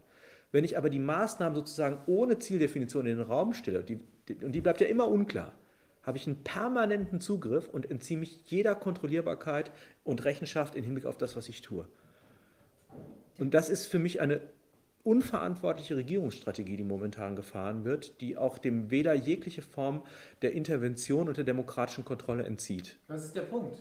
Äh, wir bewegen uns in einem Bereich, und das seit neun Monaten ungefähr, wir bewegen uns in einem Bereich, wo die parlamentarische Kontrolle dessen, was hier passiert, durch die, die wir gewählt haben, komplett unterbrochen wurde weil der Gesetzgeber, nämlich die Leute, die wir dazu gemacht haben, für uns Gesetze zu machen, ausgeschaltet ist. Die haben sich selbst entmachtet und haben hier per äh, Ermächtigungsgesetz äh, den Kommunen, den Ländern und wem auch immer, dem Schaffner, äh, die Möglichkeit gegeben, zu machen, was sie wollen. Neulich habe ich ähm, eine, eine dieser Corona-Sachen in Hamburg verhandelt. Ähm, Und da wurde es offensichtlich, dass weder die von uns befragten Polizisten wussten, was erlaubt und was verboten ist, noch das Gericht das wusste und die Betroffenen schon mal gar nicht. Also angeblich hatten sie keinen Abstand eingehalten, als sie draußen in freier Natur spazieren gegangen sind. Es ist ein absolutes Chaos. Wir sind im völlig rechtsfreien Raum unterwegs und, so, und wenn das noch allzu lange so weitergeht, dann haben wir eine Katastrophe, die geht über das hinaus, was Sie gerade ansprechen, denn es werden sich Leute das nicht mehr gefallen lassen. Es ist ja nicht so, dass äh, wie Frau Merkel, die offenbar in irgendeiner Blase abgekapselt unterwegs ist, äh, glaubt, dass hier 90 Prozent der Bevölkerung dahinterstehen. Das ist ja völliger Bullshit, sondern es dürfte eher so sein, dass vielleicht 60 Prozent, wenn es hochkommt, der Meinung sind, dass das alles schon richtig ist. Aber immer mehr Leute, insbesondere die, die schwer geschädigt werden, zum Beispiel die Hotellerie, zum Beispiel die Gastronomie, zum Beispiel die Künstler, immer mehr Leute fragen sich, was ist hier eigentlich los? Und das wird, wenn die Justiz nicht ihren Job macht, dann wird es zwangsläufig zu Gewalttätigkeiten kommen. Ich will das nicht nochmal zitieren, ich habe es neulich zitiert, das äh, bringen unsere Gerichte nicht so klar fertig, aber der amerikanische Supreme Court hat es immer gesagt, wenn wir der Bevölkerung nicht das Gefühl geben, dass sie sich in den Gerichten auf ihren Anspruch auf rechtliches Gehör verlassen können, dass sie da gehört werden, dann werden sie ihr Recht auf den Straßen suchen. Und genau das wird zuerst da und dann auch bei uns passieren. Das bereitet mir große Sorge natürlich, weil das auch die, die, die Möglichkeit ist, auch wiederum für die Gegenseite Fakten zu schaffen, gerade die, die, die gewachsene Unsicherheit. Ich würde das gerne nochmal systematisch unterfüttern. Wenn wir bis dahin die richtigen identifiziert haben, dann werden die gar nicht mehr dazu kommen. Ja, und eben auch die Rechtsstaatlichkeit wiederhergestellt haben. Die Rechtsstaatlichkeit ist viel wichtiger, das genau. sehe ich auch so. Ähm, ich habe ganz kurz eine ja. Sache einwerfen. Ich fand jetzt noch in, der, in dieser Beschlussvorlage, die da ja ähm, geleakt ist, da ist ja auch faszinierend, dass da Frau Merkel ja im Prinzip, oder das, was da drin steht, ist ja, dass wir im Prinzip noch größeren wirtschaftlichen Schaden abwenden wollen, indem wir jetzt den Lockdown, also das, das mhm. genau das, was wir jetzt gerade sagen, wir müssen den Lockdown abwenden und das ist ja ganz real, wenn die Leute nichts verdienen können. Also wie kann ich mit einem Lockdown noch größere größeren wirtschaftlichen Schaden ab, abwenden, das ist, das ist gar nicht nachvollziehbar. Das ist genau sowas, wie jetzt im Prinzip die nächste Begründung nachgeschoben wird, eine völlig unmessbare Größe, was wäre der wirtschaftliche Schaden vorher, nachher und noch dazu völlig irrational. Ich, darf ich den anderen Punkt noch aufnehmen? Ja. Ich habe ähm, also ich glaube, wir haben alle gemerkt, schon Ende 2019, es liegt was in der Luft. Ich weiß nicht, wie es Ihnen gegangen ja, ja. ist. Ich, da, da war, da das war ganze Geld drucken seit zehn Jahren, genau. das musste wirtschaftlich zur Katastrophe Irgendwie war es, und ich habe dann, ich habe das irgendwie auch gespürt und habe dann angekündigt für das Sommersemester, ein Seminar über Hannah Arendt und habe das genannt Bildung in den Zeiten des Totalitarismus. Das konnte ich mir nicht vorstellen, dass das eine Aktualität haben wird. Ich habe das auch nicht auf die Aktualität bezogen, weil ich ganz sauber trenne meine akademische Arbeit und meine politische Arbeit. Also ich, ich, ich indoktriniere nicht, sondern ich ermögliche Urteilskraft im, im, akademischen Raum, aber als Bürger äußere ich mich jetzt in diesem Zusammenhang, um mhm. das nochmal auch von jedem Missverständnis zu fallen. Ähm, ich sehe erschreckende Parallelen zu den Phänomenen des Totalitarismus, wie Hannah Arendt sie beschreibt. Äh, insbesondere die Verfahren, die Sie gerade beschreiben, das Regieren der Nazis bestand vor allem in der Verflüssigung von rechtsstaatlichen Organisationsprinzipien. Denn nämlich in dem Moment, wo ich einen Rechtsstaat habe, bin ich selbst als Machthaber gebunden an Strukturen, die ich selber geschaffen habe. Das heißt, ich mache mich abhängig von Akteurskreisen. Was ich als alternative Strategie habe, ist der Aufbau von Parallelstrukturen, also die Schaffnerermächtigungs- und solche Geschichten, die vorbei an Strukturen einen relativ schnellen, verflüssigenden Zugriff auf Wirklichkeit ermöglichen. Das merkt man etwa, ich habe das Land Nordrhein-Westfalen äh, in Hinblick auf Maskenpflicht in den Schulen im Namen meiner Tochter ver verklagen wollen und hatte dann das große Problem, dass der Antrag abgewiesen wurde und die Verordnungslage sich entsprechend so geändert hatte, dass das Hauptverfahren keinen Sinn mehr hatte entsprechend. Das heißt also auch die, die Rechtsmittel, die ich als Bürger da zum Einsatz bringen kann, sind limitiert durch diese Liquidations- im Sinne von Verflüssigungsstrategien, die eigentlich den Zugriff auf Verlässlichkeiten im Rechtsrahmen erschüttern. Das wäre eine Parallele. Wir könnten weitere Parallelen zum Totalitarismus noch aufmachen, die, die im hohen Maß erschüttert sind. Zum Beispiel zeigt auch Hannah Arendt, dass es sowas wie eine wissenschaftliche Absicherung gibt, die, also ich, ich raube den Leuten erstmal ihre Bezüge und ihre Orientierung, schaffe eine atomisierte Masse, die vom hohen Misstrauen gegeneinander geprägt ist, aber sonst keinen Zusammenhalt hat, außer einer ideologisch-wissenschaftlich abgesicherten Überwölbung. Das war interessanterweise in der Nazizeit auch ein Hygienekonzept. Das war das Konzept der Rassenhygiene. Das war eine Übersetzung von, sagen wir möglicherweise sinnvollen medizinischen Konzepten in eine politische Ideologie. Und dann, wenn es eben aus der Wissenschaft abgekoppelt wird, wird es zum Herrschaftsinstrument mit den, all den fatalen Folgen, die wir, die wir zu Recht beklagen. Und entsprechend sehe ich heute, dass wir eine Art Hygienismus, Totalitarismus haben als Ideologie. Das dient nicht die Interessen, also es geht, wie gesagt, nicht um Gesundheit, Und auch da sehe ich Parallelen zu den Strukturen von Hannah Arendt. Auch die Phänomene von Vereinzelung, Verlassenheit, die Atomisierung der Welt, das, das Misstrauen, das Menschen gegeneinander hegen. Äh, also ich empfehle wirklich allen, äh, diese Studien sich nochmal genau anzugucken und sie nicht retrospektiv zu lesen zur Analyse der Vergangenheit, sondern als, als prognostisch, zeitdiagnostisches Element, das uns tatsächlich zeigt, dass wir nicht gefeit sein können vor diesen, äh, vor diesen Ereignissen. Ich hatte jetzt auch noch das Glück, mal im Mainstream vorzukommen, etwa im WDR. Da musste ich über alle möglichen Stöckchen springen, um was sagen zu dürfen. Ähm, aber immerhin, also es, es geht offensichtlich doch noch. Mhm. Und der Moderator, der, das war ein ganz, ganz feiner Kerl, der äh, auch natürlich aus, erstmal aus seinem Überzeugungshorizont herausgesprochen hat, ja, das war damals bei den Nazis, das kann uns heute nicht passieren. Entschuldigung. Äh, ja, nee, genau, das, das ist genau der Punkt. Also wir denken immer, da muss jemand mit Schnäuzer aus Österreich kommen ja. und rumbrüllen, damit es Totalitarismus ist. Nein, Entschuldigung, der, der hat viele Gesichter und äh, wenn er zurückkommt, wird er sicherlich nicht in derselben Form zurückkommen. Und äh, ich denke, dass wir, dass wir da mit einer sehr scharfen Analyse uns ehrlich machen müssen, was momentan passiert, um genau die Stärkung der gesellschaftlichen Instanzen auch wieder herbeizuführen. Was dafür aber entscheidend ist, und das betone ich auch immer wieder, ist, dass wir ja formal die Fortdauer von Meinungsfreiheit und Wissenschaftsfreiheit haben. Das ist ja das Perverse.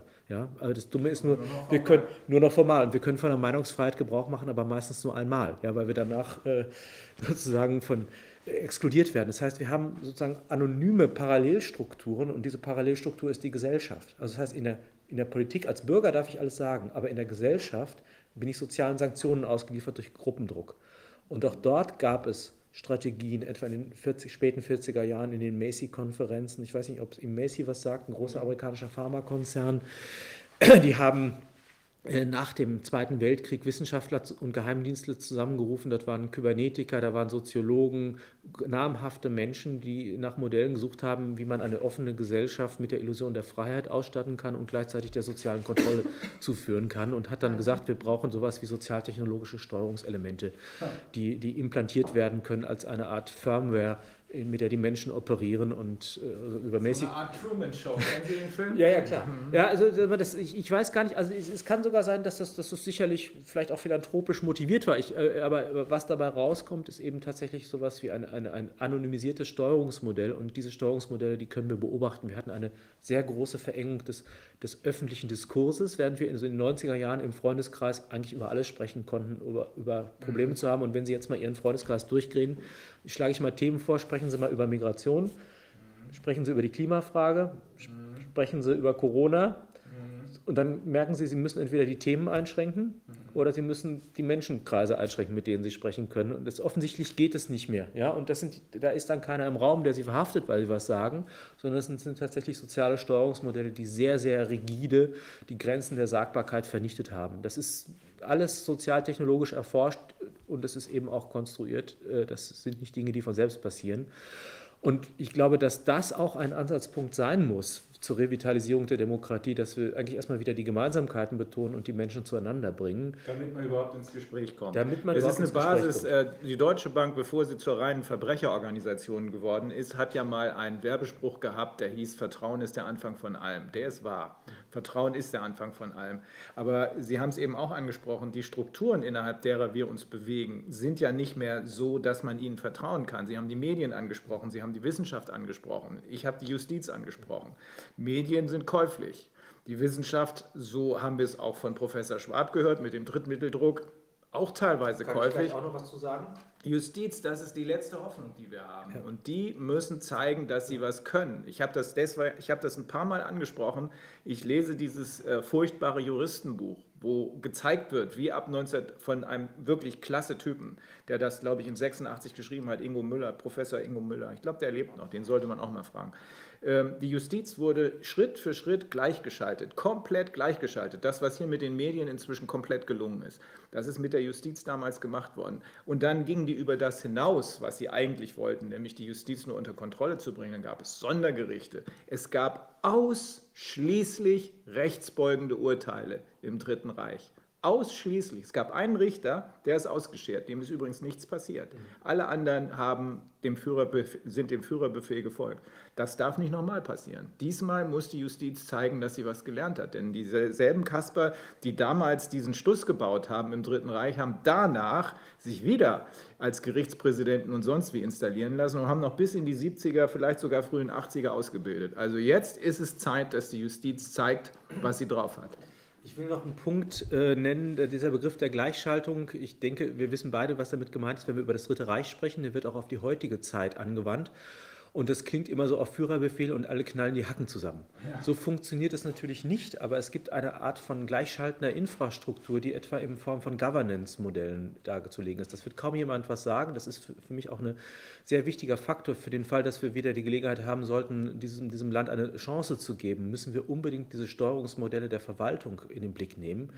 weil sie nämlich äh, relativ wirksam sind und die Rolle der einzelnen Personen runterfahren. Ich mache das mal deutlich an der Universität. Mhm. Die Universität hatte ja ursprünglich die Aufgabe, sowas wie dem, dem Prinzip der Wahrheit zu folgen und die Erkenntnisse zu mehren, durchaus auch zum Wohle der Bevölkerung, aber zunächst mal abgekoppelt von bestimmten Nutzenfragen, sondern im Hinblick auf das Grundlagenforschung, allein auf das Erkenntnisinteresse selbst.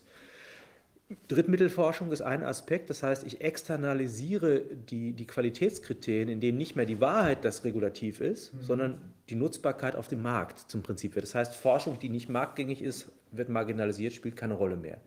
Intern führt es auch dazu, dass wir eine marktförmige Strukturierung der Wissenschaften selber haben, indem wir Kennziffern bringen. Also jemand, der viele Drittmittel einwirbt, ist an der Universität höher angesehen als jemand, der wenige Drittmittel einwirbt. Publikationszahlen. Wer, wer einen guten Gedanken in viele kleine zerteilt und daraus 100 Publikationen macht, ist besser als der eine Monographie schreibt.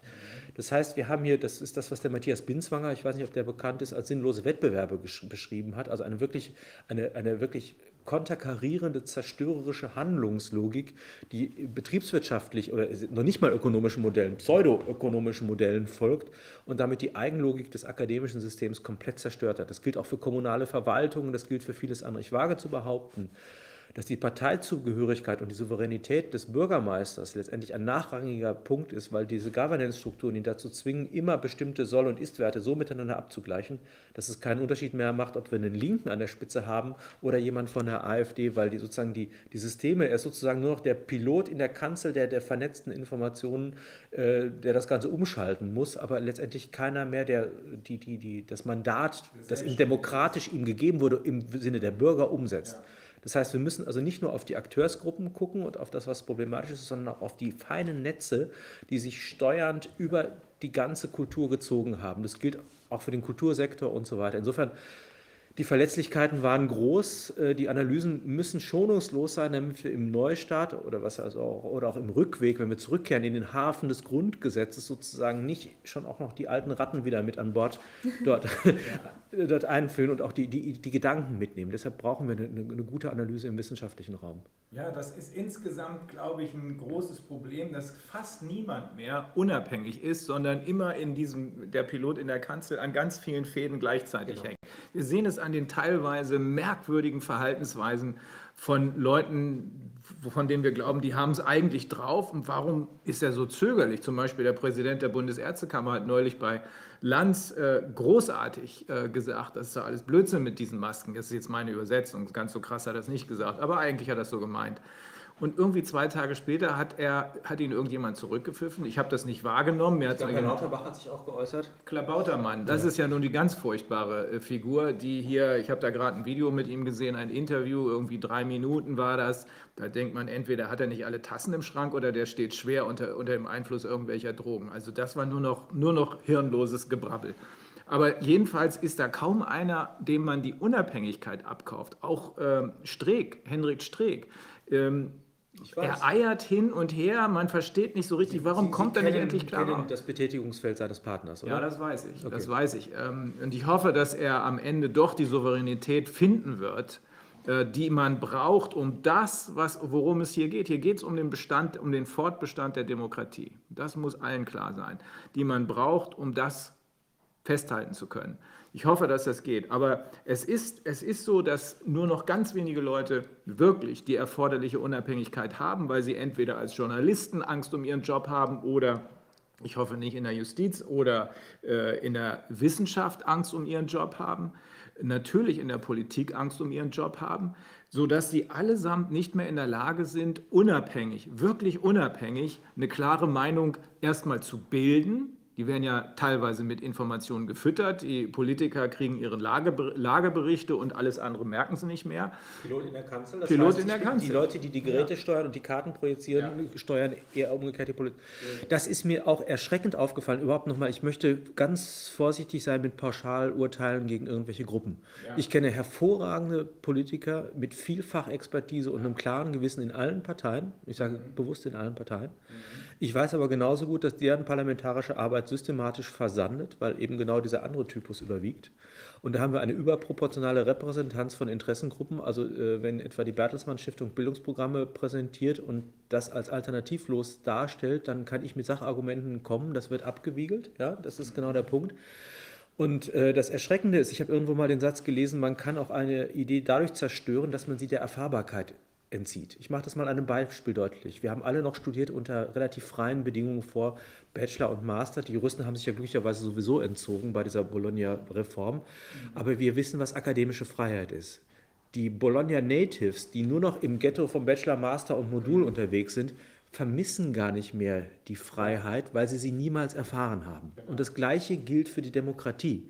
Jemand, der niemals wirkliche Meinungsfreiheit, öffentliche Partizipation, äh, fachliche Diskurse, kontroverse Konstellationen bei gleichzeitiger Wertschätzung erlebt hat, der wird nicht mehr wissen, was das ist. Und insofern ist es, glaube ich, gerade die Aufgabe der älteren Generation, als, als Überträger der Erfahrbarkeit dieser Ideen auch einzustehen. Also es wäre jetzt feige, aus wenn ich raus. Ich, ich muss, ja, es ist immer ein bisschen schwierig, Kollegenschelte zu begehen, aber die Leute, die die Universität zu Schanden geritten haben, sind selber groß geworden in einem System der akademischen Freiheit und waren nicht in der Lage zu durchschauen und zu verstehen, was da momentan abgegangen ist an den Universitäten. Also momentan heißt es vor 20 Jahren.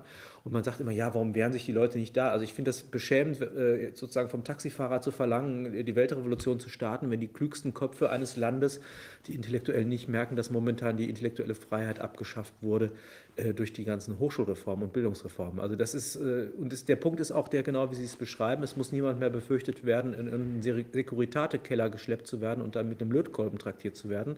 Es reicht die Drohung, noch nicht, noch nicht aber es hat sehr lange ausgereicht, die Drohung vor sozialer Exklusion oder beruflichen Nachteilen oder sagen wir mal dem Ausbleiben von Vorteilen.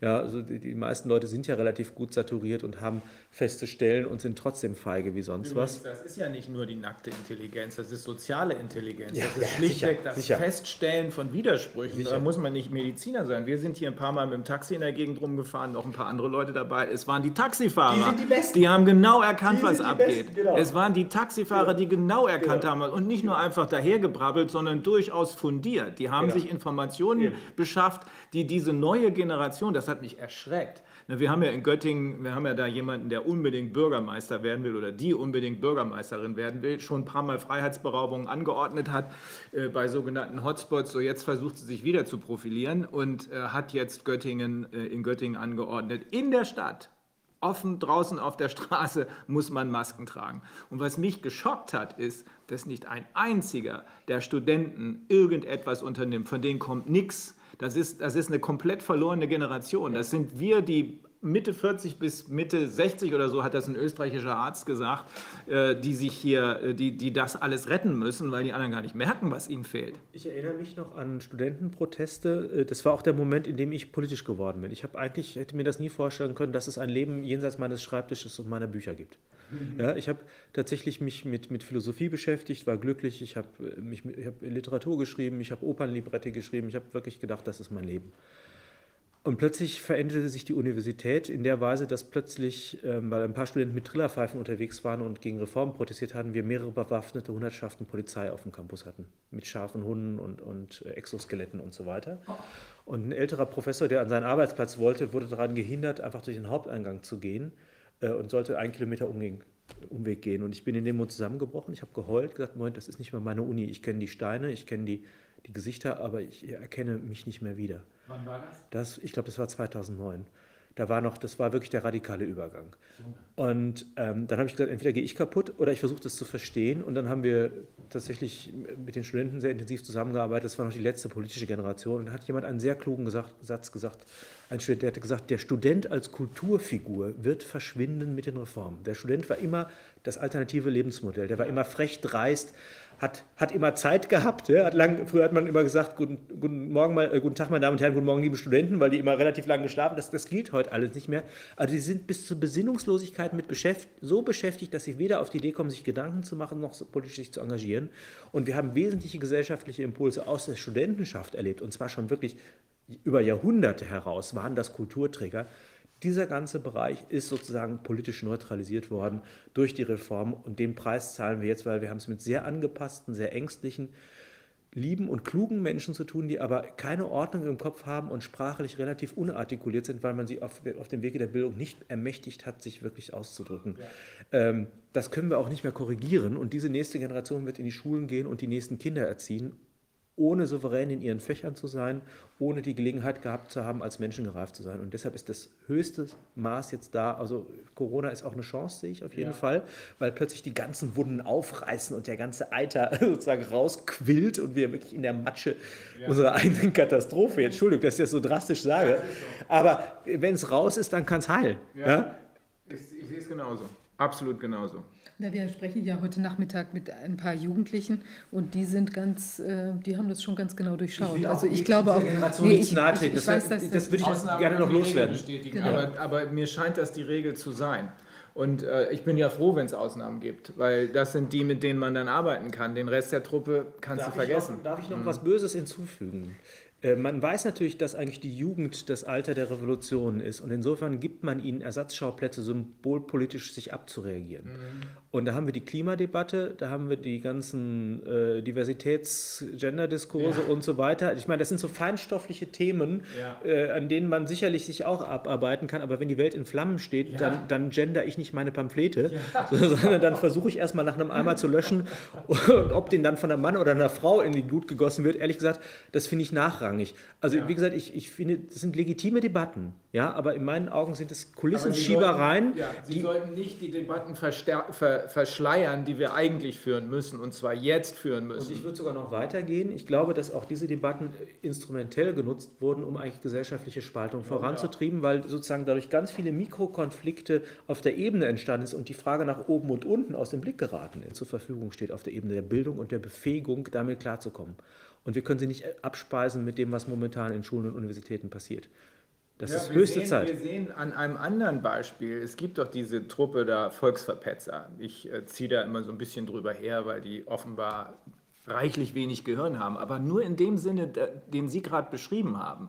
Den füttert man irgendwas in die Birne und die reagieren wie die Roboter drauf. Achtung, Schaum vorm Mund und baller, baller, baller. Über Leute herziehen, die sie nicht mal kennen, über Theorien und Meinungen, die diese Leute vertreten, herziehen, die sie nicht mal verstehen. Sie machen, was ihnen gesagt wird und wovor sie unter anderem vom Berliner Senat, wofür sie unter anderem vom Berliner Senat bezahlt werden. Äh, das sind die Leute, die das ist, das ist die Konsequenz dessen, was in den letzten 20 Jahren bildungsmäßig schiefgelaufen ist. Vielleicht ist es noch länger gewesen. Aber wir haben ja trotzdem ein Phänomen, also unsere ähm, politischen Freunde aus Holland sozusagen, die haben ja mal eine, eine Meinungsumfrage gemacht, weil zu der Gruppe auch ein, ein, ein Meinungsforschungsinstitut gehört. Und das ist ja faszinierend. Da kam heraus, es ist jetzt schon irgendwie weiß nicht, zwei, drei Monate her, ähm, da war es so, dass 30 Prozent der Leute sagten, sofort weg mit den Maßnahmen, das ist alles hier völliger Bullshit, ja, was soll das? Ja, 30 Prozent waren Dann lagen wir ja richtig mit unserer Und dann äh, gibt, es gab es 20 Prozent, die wollten gerne allein mit der Maske im Bett schlafen, weil die eben so angstbesetzt waren. Und 50 Prozent waren aber quasi Wechselwähler. Also die haben vom Bauchgefühl erkannt, irgendwie ist die ganze Geschichte, irgendwie, da gibt es Unstimmigkeiten, ist nicht ganz koscher so, aber waren nicht umgeschwenkt noch, also jetzt klar zu sagen, okay, ich sehe jetzt genau diese Probleme. Aber da wollte ich noch mal drauf zurückkommen, weil es ist ja so, also gerade einmal merke ich, weil wir ja auch ähm, teilweise uns auf dem Land aufhalten für die Zucht unserer Schafe, ähm, da sind auch sehr viele Leute, also gerade wenn jemand sehr erdverbunden ist, ja, vielleicht da auch irgendwie so immer sein Gemüse anbaut, egal wie er jetzt so zu den Sachen steht, ähm, die Leute haben teilweise wirklich ein sehr gutes instinkthaftes Gefühl, ja, und auch ganz viele Leute, also auch bei diesen 50 Prozent, sind es ja doch viele, die irgendwo spüren, ja, also sei es jetzt auf einer, einfach vielleicht auf einer körperlichen Ebene. Und ich glaube, das wird ja auch hier jetzt so auch ein Stück weit ähm, auch vielleicht missverstanden. Ja, ich glaube, es ist ja so, dass dieses, es wird einem ja, das sind ja diese Ängste, sind ja auf der einen Seite. Und gleichzeitig gibt es diese intellektuelle Verwirrung, ja, oder dieses hier die Studie, da die Studie, oh, ich weiß gar nicht, meinen Weg gar nicht mehr so dadurch. Aber es gibt, glaube ich, so eine ganz instinkthafte Seite und die kriegt man auch gar nicht so schnell weg. Und die ist wahrscheinlich jetzt auch bei Corona, sage ich mal, das Problem in diesem ganzen, äh, von mir aus, in diesem ganzen sozialen Experiment, was es ja irgendwie auch ist, ja, dass das vielleicht nicht so gut eingrenzbar ist, nicht so gut greifbar ist, so dieses so ein, ein Ur, ein, eine Urinstinkthaftigkeit. Wie sehen Sie das? Ja, äh, als Anthropologe bin ich mit dem Instinkt natürlich vorsichtig, weil ich das eher beim Tier. Ich meine, nee, ich weiß, also es gibt, ja. ich glaube, es gibt sowas wie eine Intuition ja, oder eine, so. eine, genau. eine, eine Rationalität, die erstmal von einer Ahnung ausgeht und mhm. die ist meistens relativ plausibel, weil sie noch nicht geprägt ist von den Bildern. Ich glaube, mhm. das ist gerade im Rahmen der Intellektualisierungen die fühlen sich ja alle der Propaganda enthoben, weil sie ja irgendwie akademische Abschlüsse haben. Aber ich glaube, dass die sozusagen mindestens genauso bedroht, wenn nicht nur noch bedrohter sind, weil sie nämlich genau verlernt haben, mhm. auf das zu, zu hören. Auch Gefühl, und auch haben und, keinen Gut-Instinkt mehr. Genau, ja. Mhm. Und dann aber auch ähm, letztendlich äh, mit diesen, mit diesen pseudowissenschaftlichen Erklärungsmodellen ausgestattet sind und eher aus ihrem Habitus der Überlegenheit, aus ihrer Rhetorik heraus diese mhm. Dinge äh, als soziale äh, Distinktion auch nutzen. Ja? Das ist also, die sprechen aus ihrer Position und haben deshalb schon recht. Die sind das gewohnt, Recht genau. zu haben, weil sie, weil genau. sie überlegen sind. Die brauchen keine Argumente. Und das ist im Grunde ein vormodernes Konzept. Also Wissen äh, das, die, die, Idee der Moderne ist, dass das Wissen gilt unabhängig davon, an welcher Position sie geäußert wird und von wem sie geäußert wird. Früher war, was der Pastor auf der Kanzel gesagt hat, war, weil es der Pastor war und weil es die Kanzel war. Mhm. Die Moderne, die Aufklärung hat gesagt, es gilt dann, wenn das bessere Argument überzeugend wirken kann.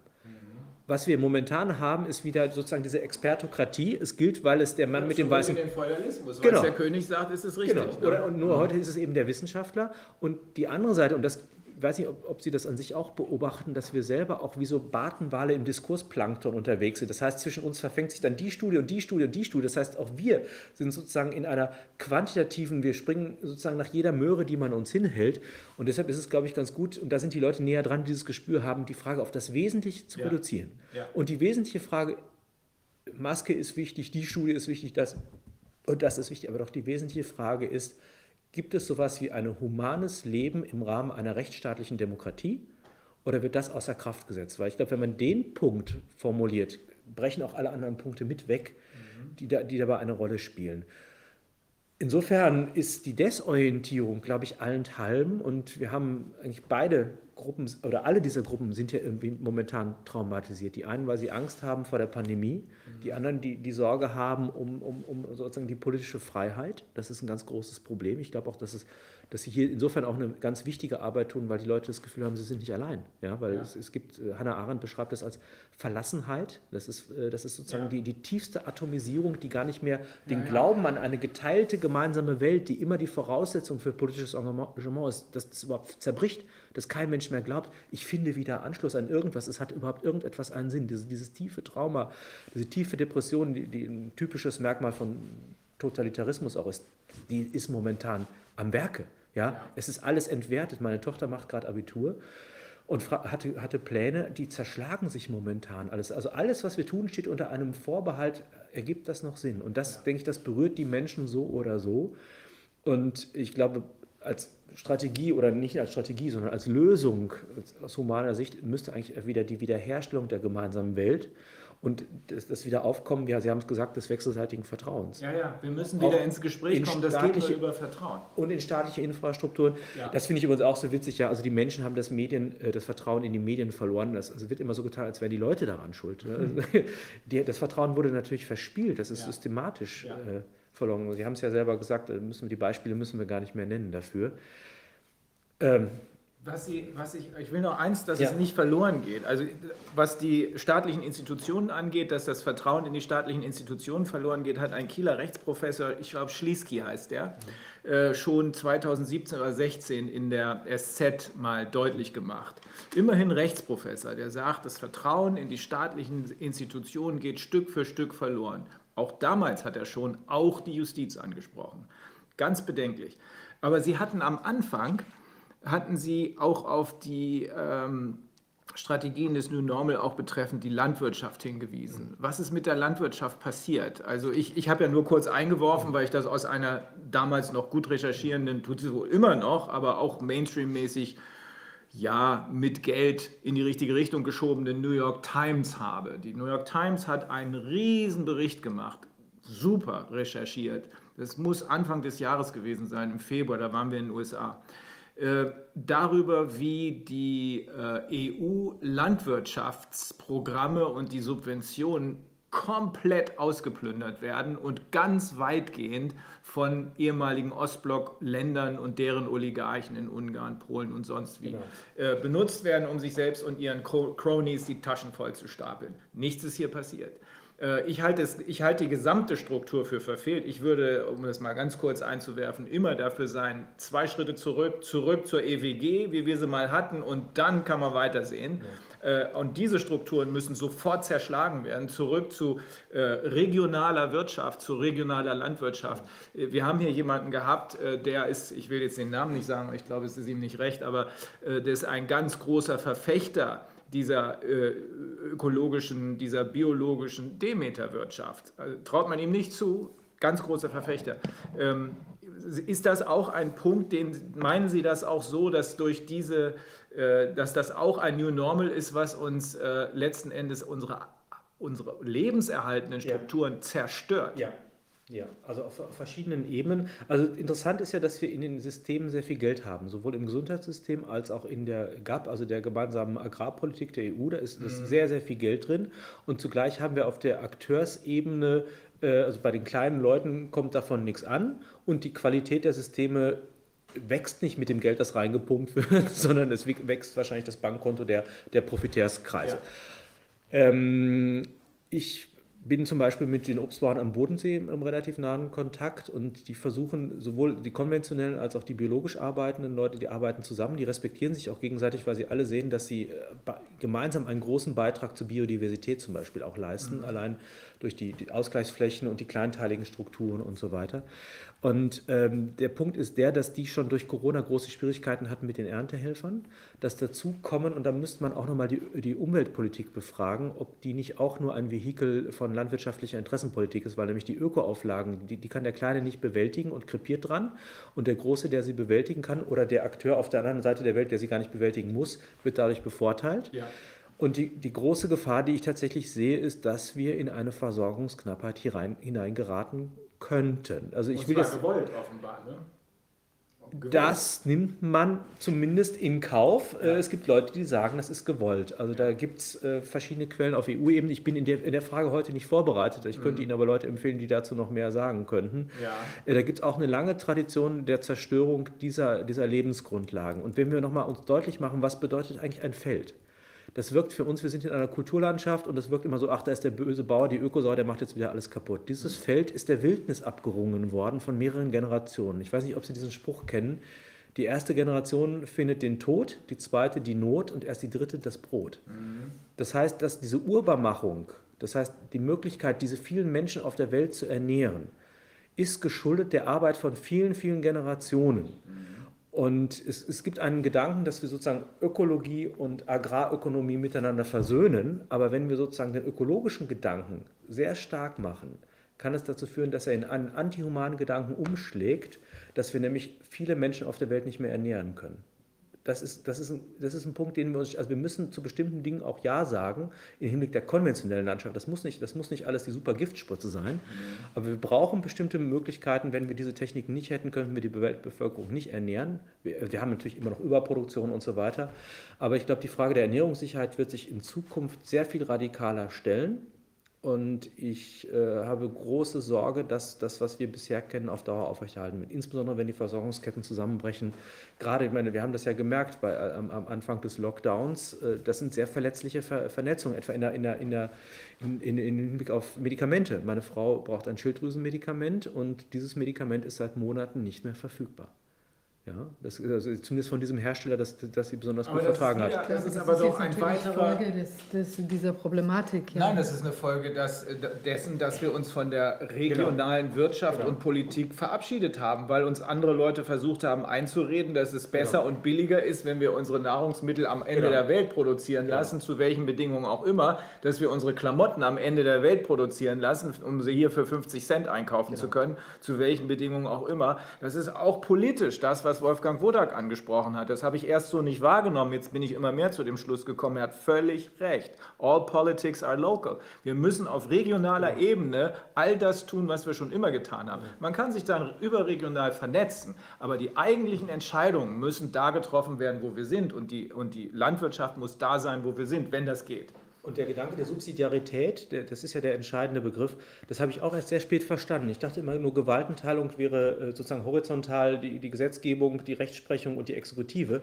Aber wir haben ja auch die vertikale Gewaltenteilung zwischen Bund, Ländern und Kommunen. Und äh, der Gedanke sollte ja der sein, alles, was auf kommunaler Ebene gestaltet und umgesetzt werden kann, braucht nicht an, darf nicht an eine höhere Instanz weitergegeben sein können. Das, das bindet eigentlich die Prozesse zurück an die Leute, die es betrifft. Und da sind Elemente von direkter Demokratie, wie wir sie in der Schweiz kennen, auch in den Mittel auf Budgets und so weiter, werden, werden für mich da sehr, sehr zielführend und reduzieren die Verletzlichkeit, Energieversorgung, Daseinsvorsorge. Gucken wir uns bitte nochmal an, was jetzt im Gesundheitswesen geworden ist im Namen von Corona. Der, der AOK-Präsident, heißt der Präsident oder was auch immer, behauptet tatsächlich, Corona hat gezeigt, dass wir zu viele Kliniken haben. Wir haben schon vorher äh, zusammen mit An- Angela Spelzberg, die ja vielleicht auch bekannt ist, auch, auch in ihrer Biografie, aber das möchten wir vielleicht an der Stelle gar nicht vertiefen. Ich, ich liebe sie und verehre sie äh, sowohl als Mensch als auch als Wissenschaftlerin. Und auf ein Bertelsmann-Papier äh, verwiesen, dass wirklich die Konzentration von medizinischer Expertise aus der Fläche hinaus in wenige Zentren betrieben hat und damit eigentlich, ja, da fragt man sich, wenn, wenn es wirklich eine Pandemie sein sollte, brauchen wir doch Expertise und Versorgungsressourcen überall. Ja, aber was hier passiert, es gibt wieder Trittbettfahrer, Transformation des Gesundheitswesens, Verwandeln von Daseinsvorsorge in ein Profitfeld, ja, mit der Perspektive, das Leben der Menschen eigentlich nicht besser zu machen, sondern die Gewinnmöglichkeiten zu verbessern. Das sind Ja. wiederum die ökonomistischen Motive, die da eine Rolle spielen.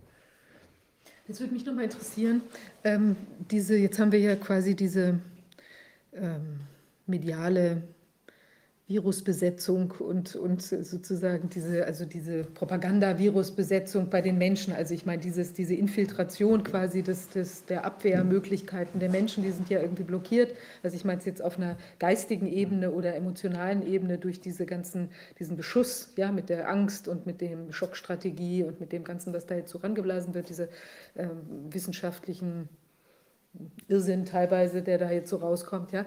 Wie wird man denn immun? Also jetzt haben wir ja, manche Leute sehen es, andere können es nicht sehen. Also diese 50 Prozent, die jetzt irgendwie so dazwischen hängen, den 20 Prozent wird man wahrscheinlich nicht helfen können, aber aktuell nicht, ja. Die kriegen vielleicht auch irgendwann ein Erwachen, so wenn wir das, wenn man das irgendwie äh, sich die Lage wieder verändert.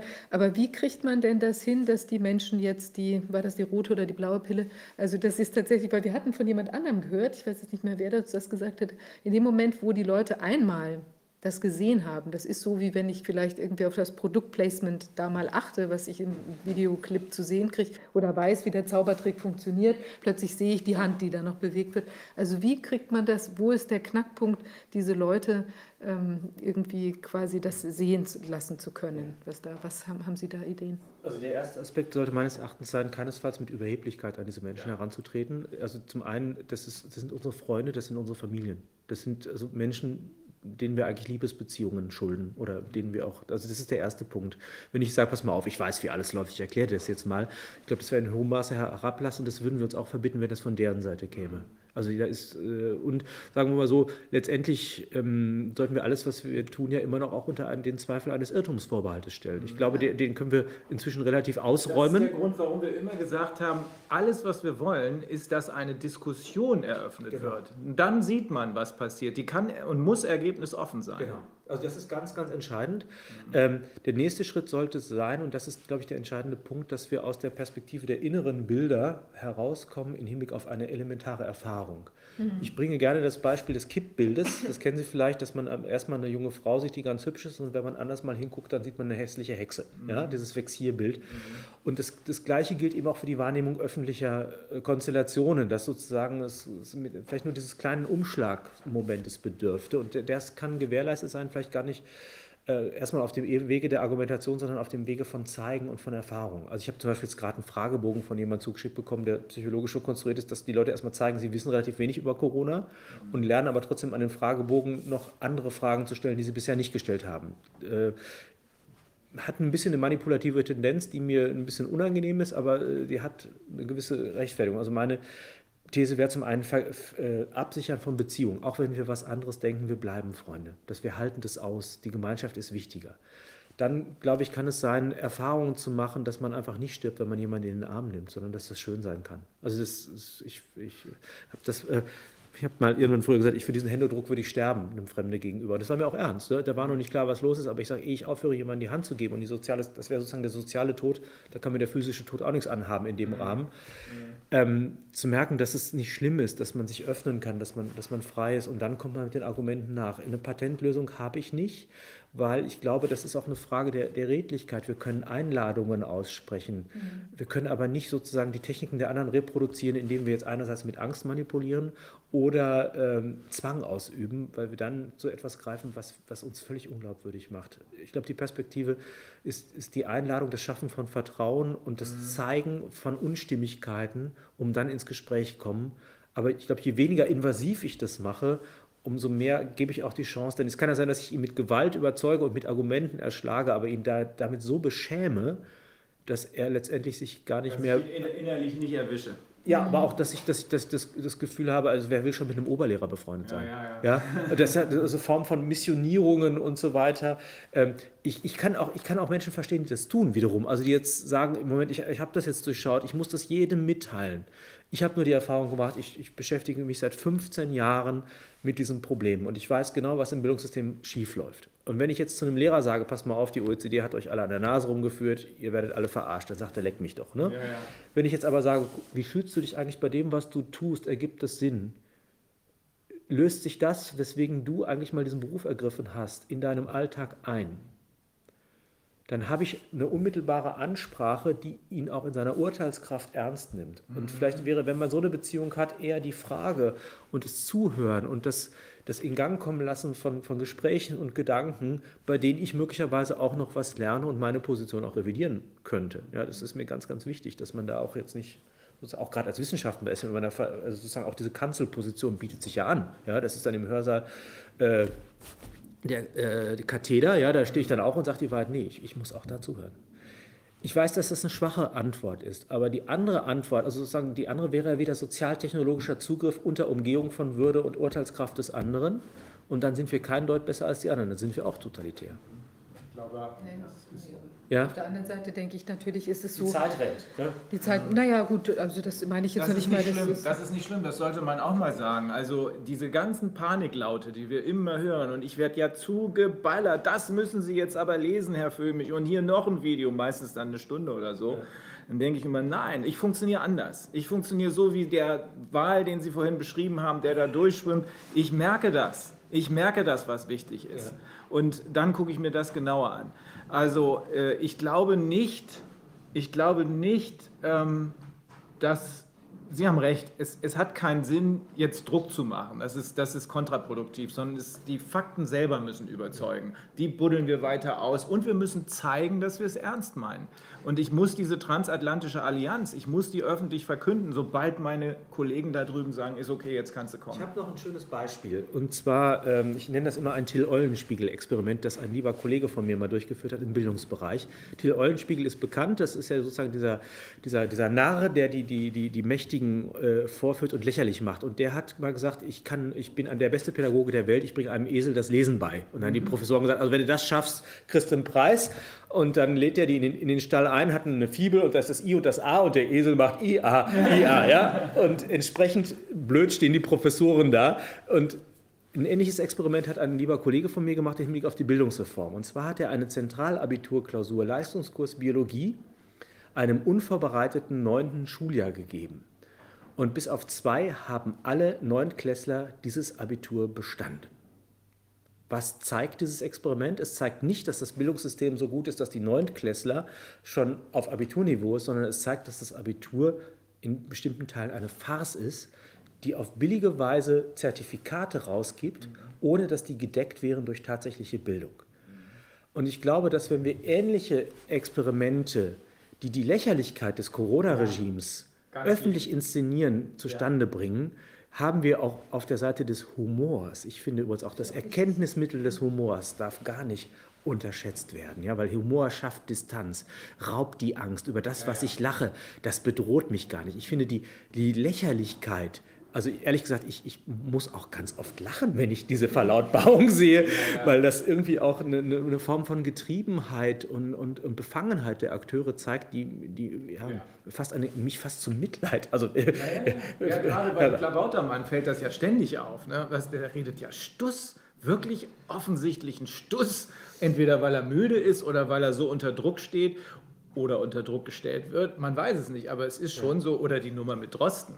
Also wirklich, wie kann das sein, dass da einer ganz offensichtlich unter schwersten Druck gerät, weil er keine Dissertation fertiggebracht hat und die jetzt irgendwie zurechtstümpern muss? Ja, und das, also ich finde es traurig, dass man zu solchen Mitteln greifen ja. muss, aber ich denke, dass das äh, in solchen Krisenzeiten sind das legitime Mittel, weil natürlich sowas wie eine Anmaßung der Sprecherposition, die Glaubwürdigkeit, man das Impressionsmanagement, also man stattet sich mit mhm. Attributen aus, die die Glaubwürdigkeit der Äußerung unterlegen. Wenn diese Attribute geraubt werden können, ist auch entsprechend die Glaubwürdigkeit im öffentlichen Raum äh, unterminiert. Wir haben das ja bei Gutenberg damals gesehen oder auch bei anderen Akteuren.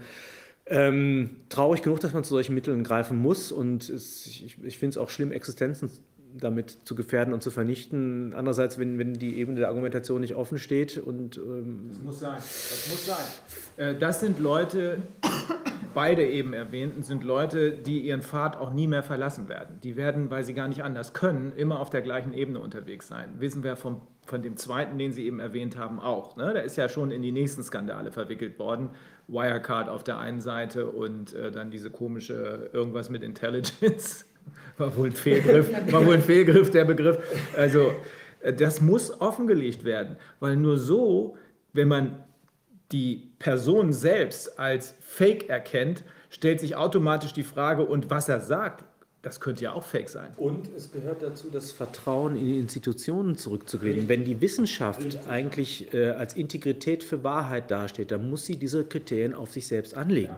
Das halte ich für essentiell. Also ich habe bei jeder Proseminararbeit kontrolliere ich, kontrolliere ich Plagiate. Und ich habe mich mit der Rechtsabteilung der Universität in Verbindung gesetzt. Das kann bei, gerade in Lehramtsstudiengängen zu Berufsverboten führen. Das heißt also, jemand, der in der Proseminararbeit massiv plagiiert, äh, begeht nicht nur akademisches Kapitalverbrechen, also was im realen Leben der Mord ist, das Plagiat in der Universität, geistiger Diebstahl, Täuschungsversuch und so weiter. Und dieser Person kann ich kein Amt anvertrauen, das junge Menschen zur Mündigkeit führt. Und entsprechend halte ich das jetzt gar nicht, weil es gegen diese Person geht, sondern weil es ein kostbares Prinzip der Glaubwürdigkeit dieser Instanz verteidigt, halte ich das auch für erforderlich. Ja, absolut, das ist erforderlich. Es geht um den Schutz der Integrität der Institution, die dahinter steht oder mit dem so jemand verbunden ist. Auch das RKI. Da, ja. da, da gibt es ja wahrscheinlich mehrheitlich Menschen, die unglaublich seriöse, anspruchsvolle Arbeit täglich gut erledigen. Also jemand vom RKI, melden Sie sich bei uns, wenn ja. Sie irgendwie ja. da den Spuk satt haben. Ist so.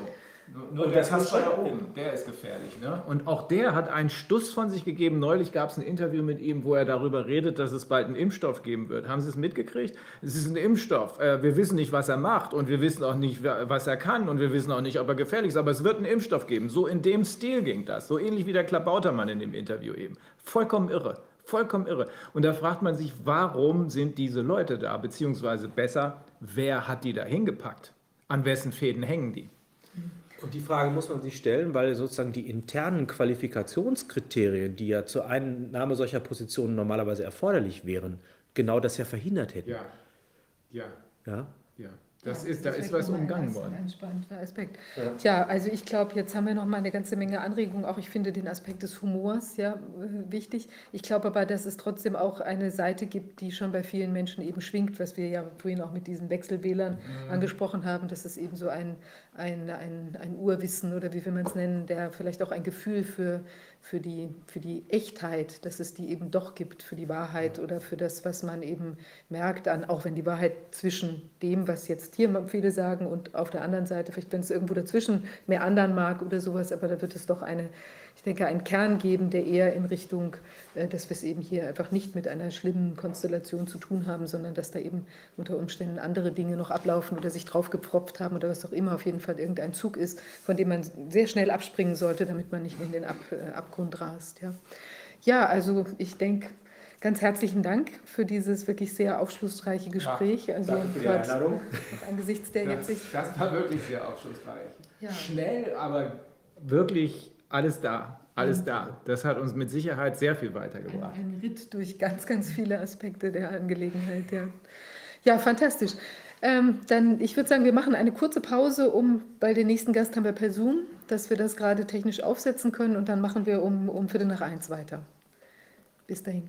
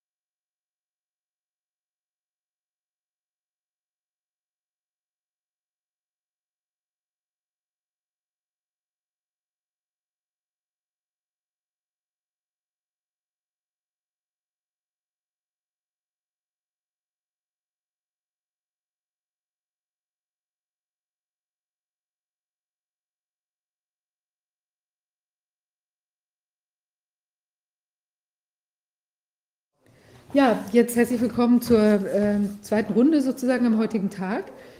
Wir wollen uns jetzt mit den Themen des Immunsystems äh, auseinandersetzen, mit der Stärke unseres Immunsystems, die ja immer wieder aus dem Blick äh, gerät, weil, wir, weil hier viele sozusagen immer nur erzählen, dass wir so wahnsinnig bedroht sind von allen möglichen Viren, insbesondere dem einen, und dass wir uns auch ja angeblich nur durch eine Impfung aus der Bredouille bringen können. Tatsächlich schaut es aber anders aus. Wir haben ähm, den Herrn Dr. Köhnlein hier, äh, der uns etwas erzählen kann zur, eigentlich ja, zur Kraft unseres Immunsystems und was wir auch tun können, um uns gesund zu erhalten.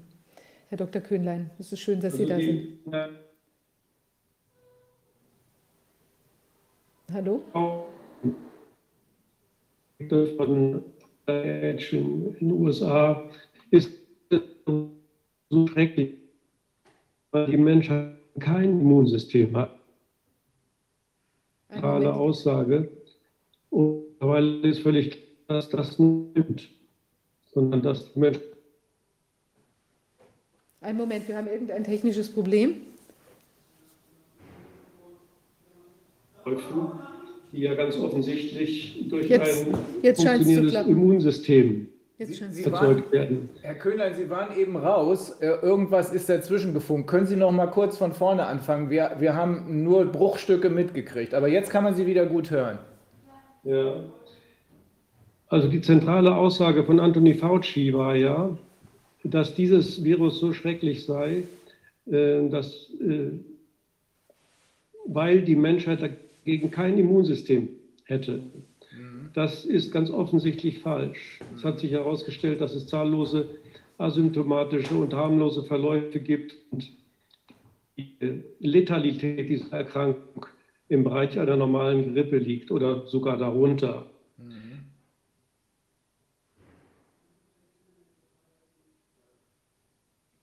Mist.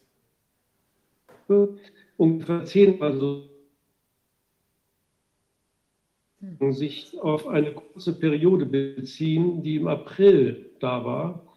Da haben wir in Deutschland äh, in, innerhalb von zwei Wochen eine relativ starke Übersterblichkeit. War. Dort ist ein schwerer Fehler bei der WHO passiert, das hatte ich schon erwähnt, mit Hydroxychloroquin. Ja. Zu sehen, wo das hat. Danach Nachdem diese Studien gestoppt worden sind, ist die Letalität dieser Erkrankung wieder in den normalen Bereich abgerutscht und liegt dort seit April. Seit April haben wir keine Übersterblichkeit mehr nirgendwo. Ähm, und jetzt nimmt die Testhäufigkeit massiv zu. Also alle Reiserückkehrer wurden getestet. Ich selbst sehe es hier in der Praxis, dass äh, vermehrt getestet werden muss aus irgendwelchen Gründen. Ähm, und da fallen natürlich auch wieder vermehrt positive Fälle an. Was nie mitgeteilt wird, ist die Zahl der durchgeführten Tests.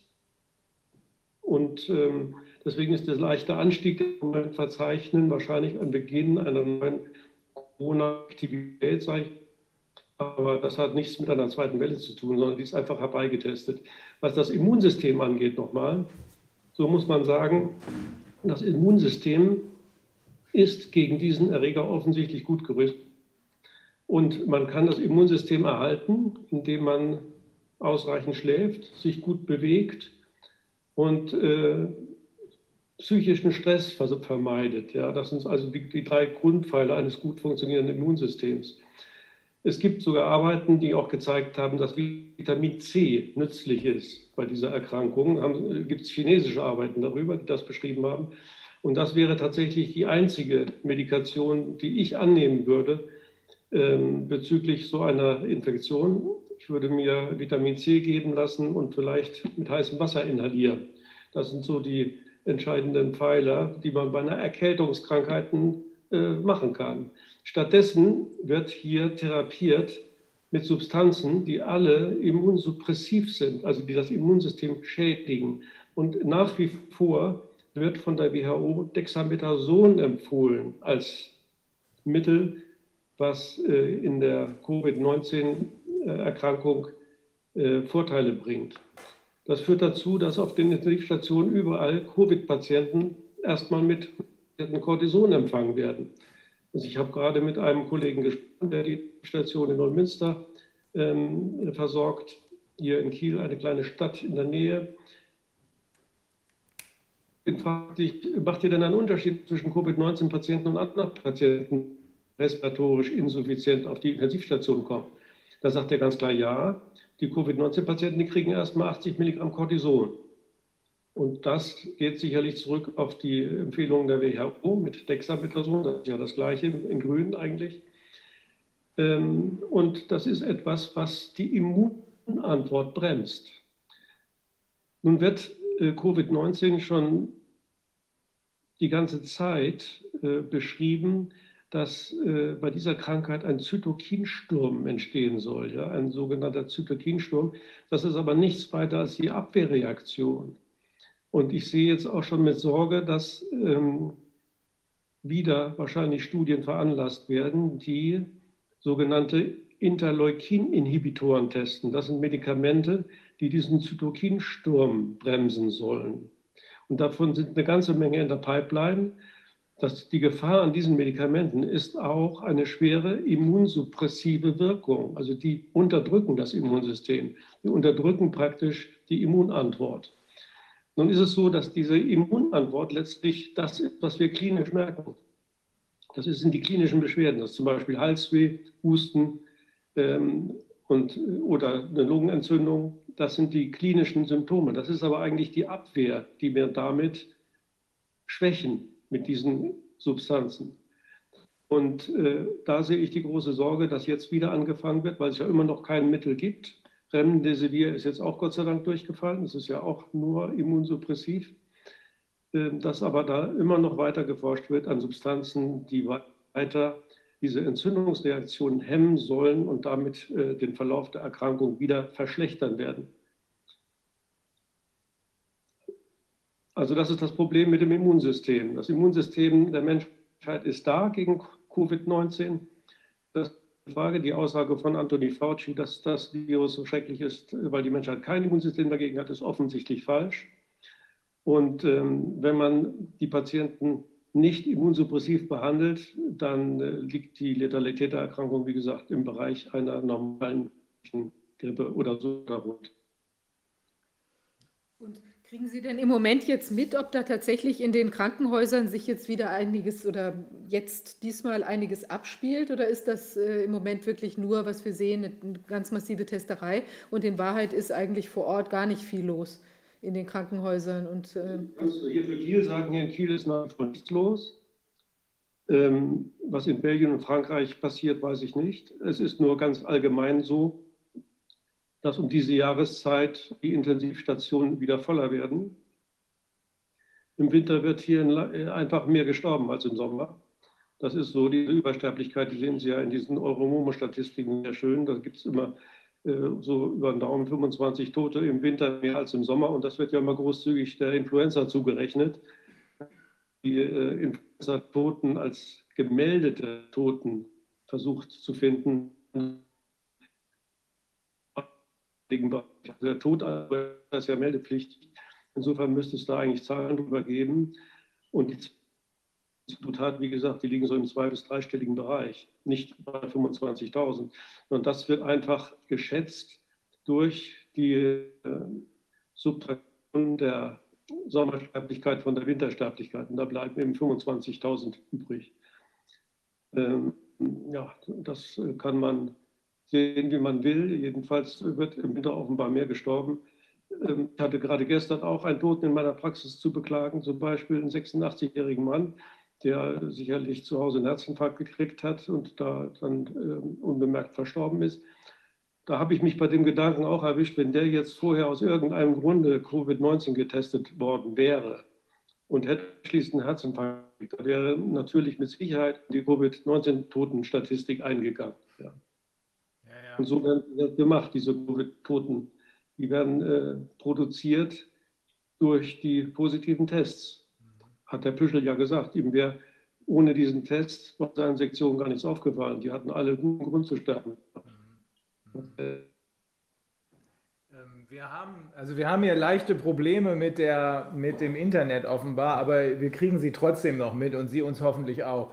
Ähm, der Mike Jeden, Dr. Mike Jeden von ehemals ähm, Pfizer, hat ja, also der war da 15 Jahre, 16 Jahre lang, äh, war der Chief Science Officer und außerdem war er Vice President sogar. Ähm, und der hat sich ja sehr deutlich und auch dramatisch deutlich geäußert und hat gesagt, sofort aufhören mit diesen Tests. Äh, bevor diese Tests nicht gründlich umgebaut sind, sind sie ausschließlich in diesem Zusammenhang ausschließlich dafür gut, die Menschen in Panik zu versetzen, aber nicht um irgendwas über Infektionen zu sagen. Was er aber außerdem gesagt hat über die Hintergrundimmunität war, dass er sagte, er, nennt das T-Cell Immunity. Ähm, er sagt, äh, unser Körper merkt das, merkt sich das wenn er mit einem der, er sagte, vier bekannten Endemic, also eingebürgerten Coronaviren zu tun hatte, vor, keine Ahnung, fünf, sechs Jahren mal, dann merkt er sich das. Und wenn er jetzt dieses angeblich neue Virus trifft, dann weiß er das. Diese Leute, die damit schon mal konfrontiert worden sind, und er meinte, das sind so 25 bis 35 Prozent der Weltbevölkerung, äh, die haben diese T-Cell Immunity, denen kann nichts passieren. Und dann meinte er, wenn zusätzlich noch zwischen 15, ich habe die Zahlen nicht genau auf dem, äh, auf dem Schirm, aber zwischen 15 und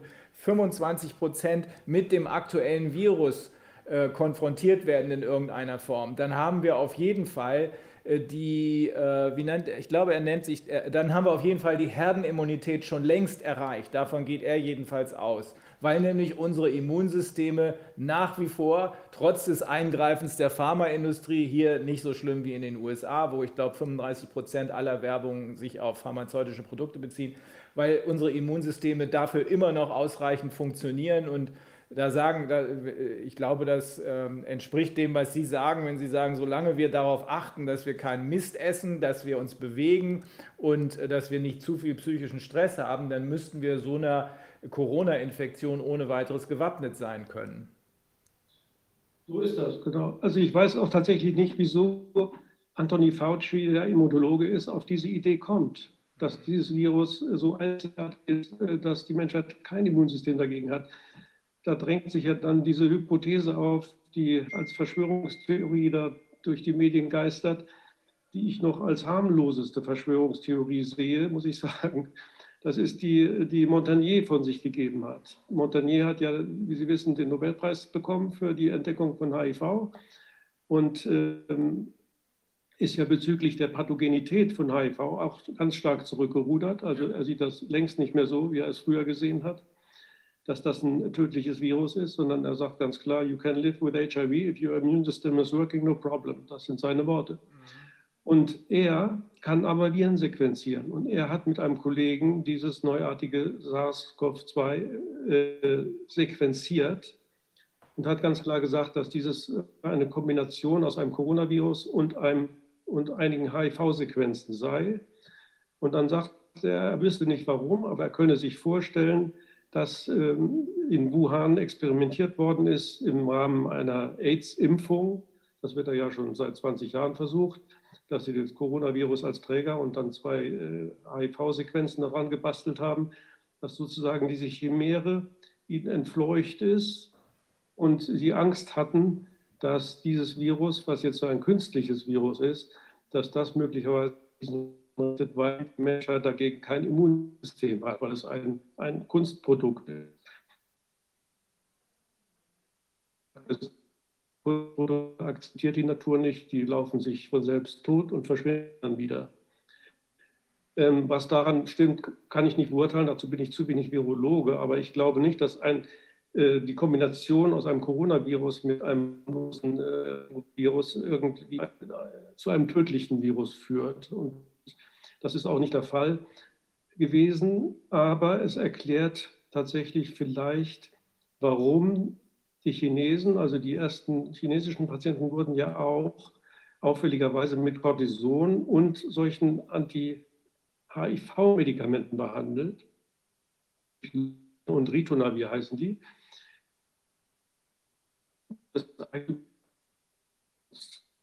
Aber Kunst ist, in gewissen Sinn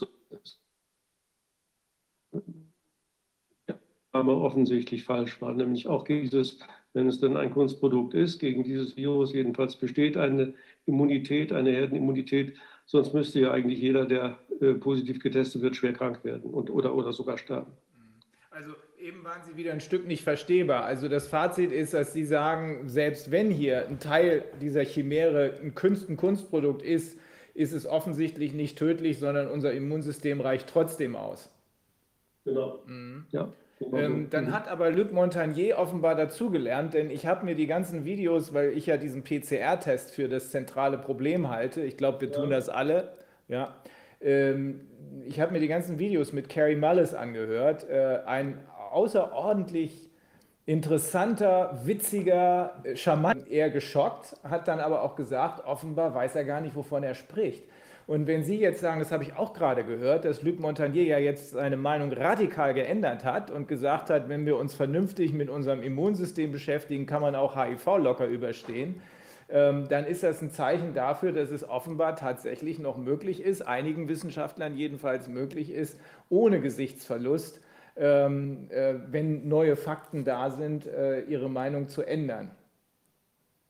Genau, ich habe ja, hab ja Montagnier persönlich kennengelernt in Afrika als wir da unten waren und äh, den äh, südafrikanischen Präsidenten da beraten haben im Rahmen dieses Presidential Advisory Panels und habe ihm meine Erfahrungen mit meinen AIDS-Patienten geschildert, die das ACT abgesetzt hatten und die die Geschichte deswegen überlebt hatten. Und dann griente er damals nur, er war damals noch auf der anderen Seite und meinte, Baby, you was lucky. Mhm.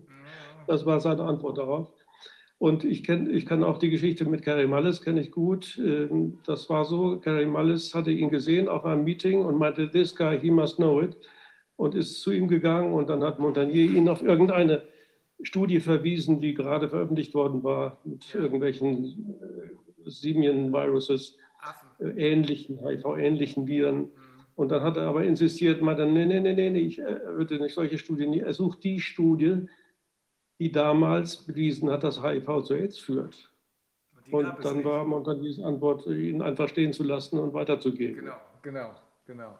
Ja, ja, das ist schon interessant. Und wenn man das jetzt im Kontext mit dem von heute sieht, dann ist das, was heute passiert, nach allem, was wir hier jedenfalls rausgefunden haben, noch wesentlich dreister und noch irrer als das, was damals mit dem HIV-Virus passiert ist.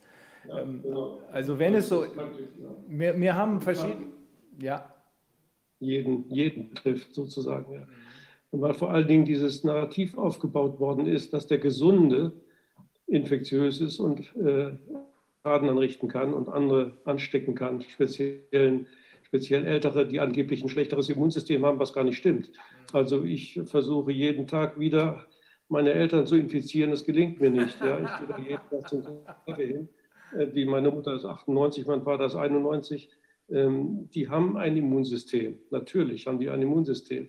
Ja, die sterben irgendwann mal aus anderen Gründen, aber nicht an Infektionskrankheiten. Das ist statistisch gesehen auch völlig klar. Wir sterben an Herz-Kreislauf-Krankheiten und an Krebs, aber nicht an Infektionskrankheiten. Und alte Menschen, die im Pflegeheim liegen und an der Lungenentzündung sterben, die sterben auch nicht an einer Lungenentzündung, die über Aerosole ihnen zufliegt, sondern die sterben an einer Lungenentzündung, weil sie zu schwach sind, bettlägerig sind und die körpereigenen Keime dann, die Pneumokokken, die sie beherbergen, alle irgendwann mal dann zu einer Lungenentzündung führt, führen kann.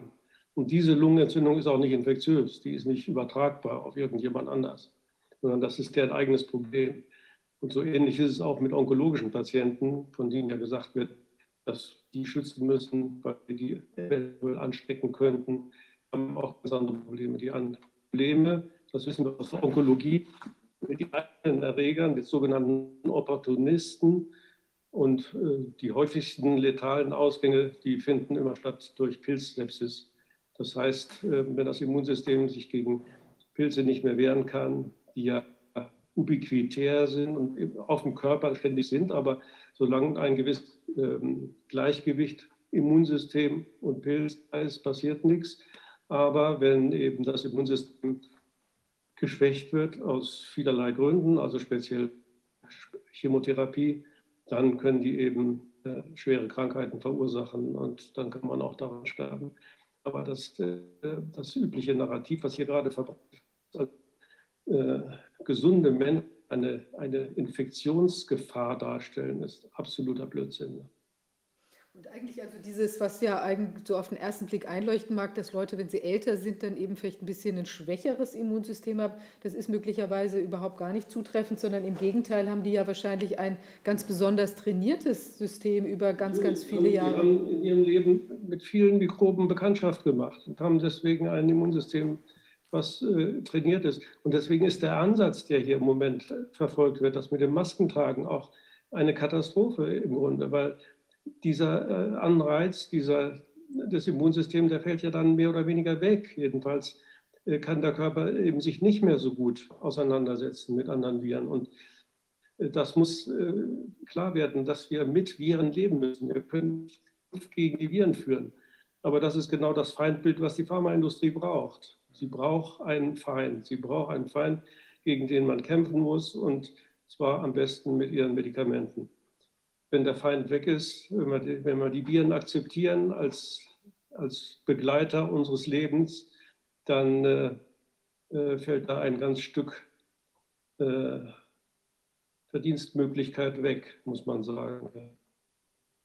Das scheint über die letzten Jahre so gelaufen zu sein, denn ich habe von von Leuten, die uns zuschreiben aus der Pharmaindustrie, wiederholt erfahren, dass die äh, Absätze auf dem Pharmamarkt ziemlich zusammengebrochen sind, weil offenbar doch, zumindest hier in Europa, jedenfalls in Deutschland, in den USA ist das noch anders, immer mehr Leute äh, sich anders medizinisch behandeln lassen. Also ich weiß nicht, der Begriff ganzheitlich oder irgendwie, das spielt da alles eine Rolle auch so, wie Sie gerade beschrieben haben, einfach versuchen, gesünder zu leben, äh, nicht irgendwelchen Müll zu essen, sondern also Fast Food oder so. In den USA ist ja ganz schlimm, wie ist mir nicht aufgefallen, aber meiner Frau, weil die nicht so viel Zeit da verbracht hat, wie viele Leute da obese, also, also ähm, äh, stark übergewichtig sind. Durch die Lebensmittelindustrie, die teilweise seit den 50ern, gab es mal auf Arte so einen Beitrag, seit den 50ern Zucker zum Beispiel gepusht haben, wie toll und gesund das alles sei. So, und, und nun haben, haben wir die Resultate absolut beschissene Ernährung in einen Zustand äh, des Zusammenbruchs des Immunsystems gebracht worden wären. Ja, das ist sicherlich auch richtig, genau. Hm. Ja, Im Grunde wäre es dann ganz leicht, sich mit einer Reihe von Krankheiten äh, gar nicht medikamentös, sondern auf ganz andere Weise auseinanderzusetzen. Ja, ja, das ist ja, ähm, in den letzten 30 Jahren hat sich die Pharmaindustrie ja so entwickelt, dass es heutzutage fast üblich ist, dass Patienten ähm, neun bis zehn Tabletten schlucken am Ende ihres Lebens. Ja. Ähm, gegen alle möglichen Krankheiten, die auch plausibel sind, aber diese ganzen Interaktionen sind ja mittlerweile völlig unüberschaubar. Mich wundert es immer, wie gut diese Medikamente doch noch einigermaßen vertragen werden. Ne? Aber ähm, das ist ein bisschen schuld, ist diese Leitlinienmedizin. Äh, also Sie können ja als Arzt äh, zwar von den Leitlinien abweichen, machen sich aber dann natürlich immer angreifbar, wenn zum Beispiel nach einem Herzinfarkt ein erneuter Herzinfarkt kommt. Und Sie haben ihm zum Beispiel von dem Cholesterinsenker abgeraten, äh, allgemein empfohlen wird. Ähm, für die es angeblich auch eine Evidenz gibt. Bloß ich fürchte, dass diese Studien äh, nicht ganz okay waren, sage ich mal.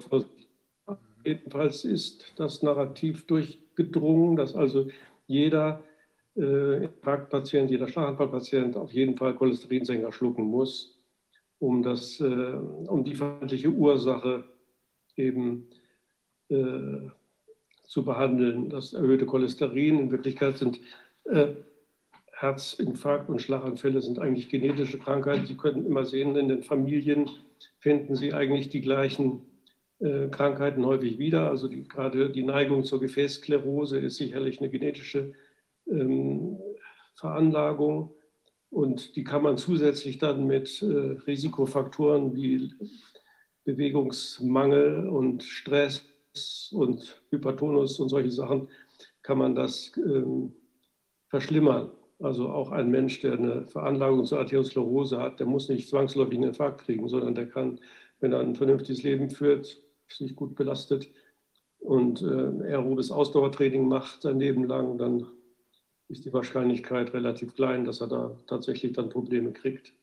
Während wenn er sich hinsetzt und frisst und raucht und säuft, dann ist es eher ein Problem, kann das eher zum Problem werden. Die kriegen dann häufig mit 50 schon ihren ersten Herzinfarkt. Wie ist denn jetzt aktuell? Sind ja die, die normalen Coronaviren, die sind ja noch gar nicht da, oder? Wir haben ja jetzt, ich hatte was gelesen im Grippesentinel, dass der Moment äh, Rhinoviren irgendwie aktiv sind. Die, wann können wir die genau erwarten, sozusagen das Aufkommen des, äh, des normalen Coronavirus wieder? Bislang und auch Rhinoviren schon gar nicht. Also ähm, ich beobachte jetzt hier in der Praxis nicht, dass schon vermehrt Husten- und Schnupfenkrankheiten auf mich zukommen.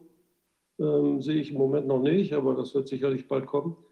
Und äh, eine Rhinovirus-Aktivität, die messen wir nicht. Also auch eine Coronavirus-Aktivität haben wir nie gemessen, bis jetzt jedenfalls nicht in, äh, in Praxen. Auch Influenza-Abstriche habe ich eigentlich nie gemacht, sondern ich habe das Krankheitsbild klinisch beurteilt. Und wenn jemand schwere Gliederschmerzen hat und Fieber, meine Kinder hatten das, als wir vom Skiurlaub zurückkamen vor zwei Jahren, die hatten eine, knackige Influenza, das kann man dann auch serologisch nachweisen. Und die, waren richtig, richtig krank. Aber man kann ja mal krank werden. Also das darf mal sein, dass man krank wird und dann bildet man Antikörper, die einem dann erstmal zehn Jahre weiterhelfen. Ja. Aber die eigentliche Saison, der, der Coronavirus ist doch aktiv von, ich glaube, von äh, November oder, oder März, äh, November bis März, ist das auch ungefähr so? November bis April? Ja, wird so, wird so behauptet, das müsste Herr Drosten ja gut wissen, der hat ja bestimmt immer reichlich getestet, auch schon im Vorfeld, nehme ich an, mhm.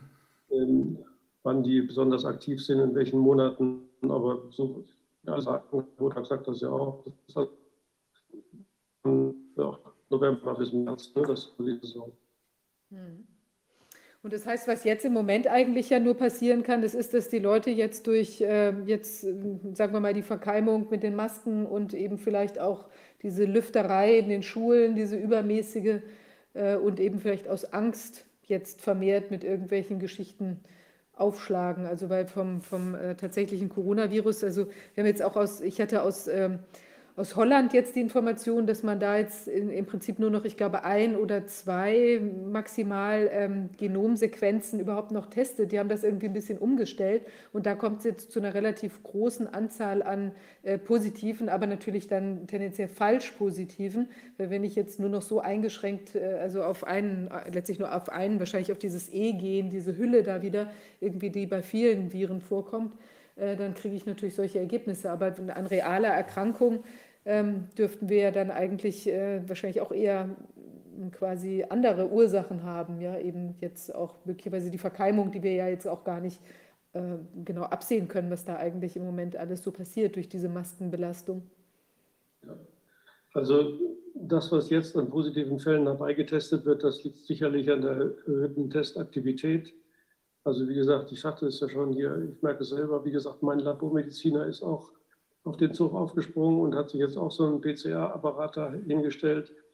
Das ist ja auch eine, eine, große Einkommensquelle. Und wenn das weiterläuft, dann ähm, verdienen die Labore damit natürlich jede Menge Geld. Ne? Deswegen ähm, werden die dann auch immer mehr gemacht werden. Statt damit aufzuhören, wird es immer mehr werden. Also ich weiß auch nicht, habe mich schon mal gefragt, wer wirklich genaue Zahlen hat über die Höhe der, der durchgeführten Tests. Ich habe nur eine Zahl von 1,3 Millionen pro Woche im Hinterkopf. Ähm, das hat das Robert-Koch-Institut, glaube ich, gesagt.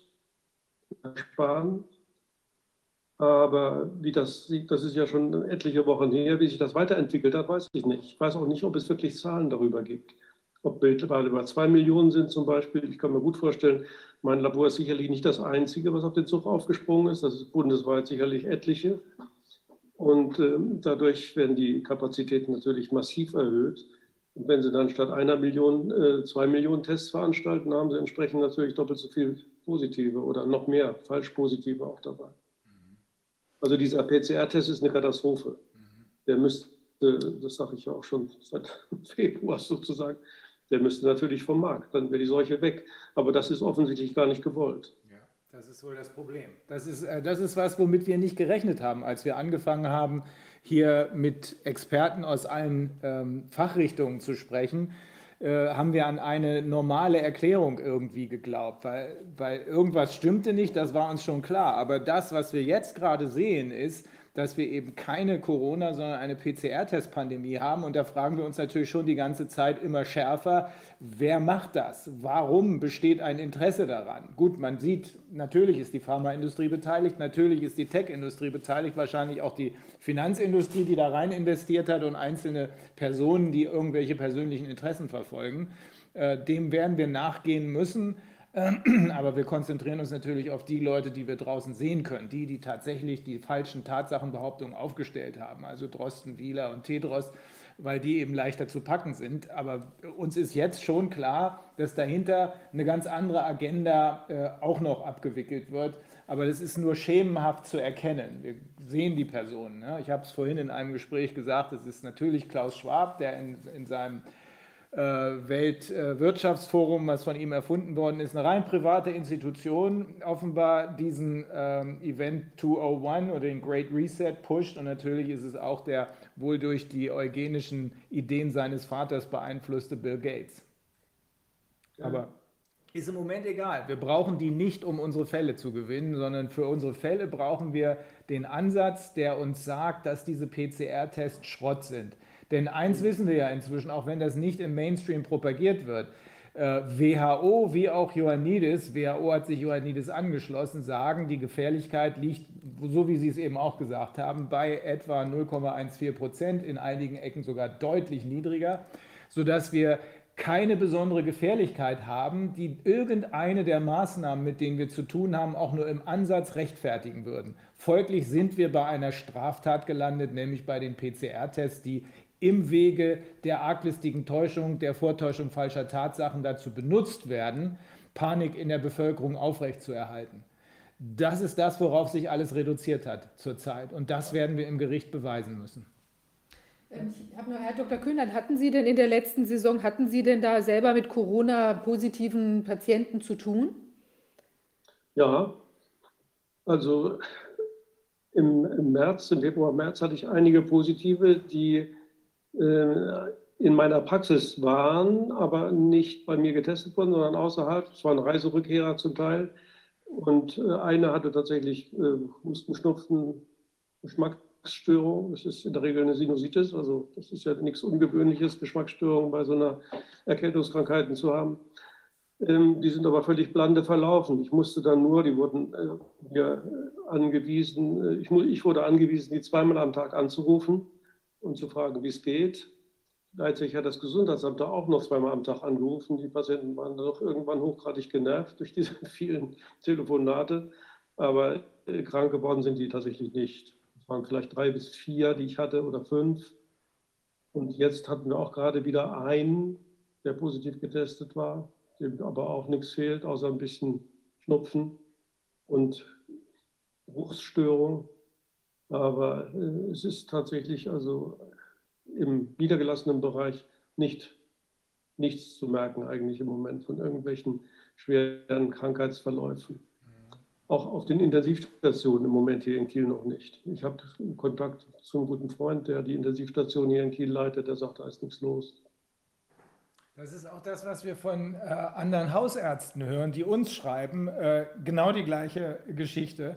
Wenige wagen sich damit raus. Also es gibt jemanden aus Bayern, glaube ich, der hat immer mal Videos gemacht und hat äh, darüber berichtet, wie in seiner Hausarztpraxis überhaupt nichts Ungewöhnliches festzustellen ist. Aber viele, die uns schreiben, berichten genau das Gleiche, wollen aber nicht nach außen in Erscheinung treten, weil sie Angst haben, wenn sie, in, in der, wenn sie als Kassenarzt unterwegs sind, dass sie dann äh, irgendwelchen Restriktionen unterworfen werden. Offenbar ist diese Angst sogar berechtigt.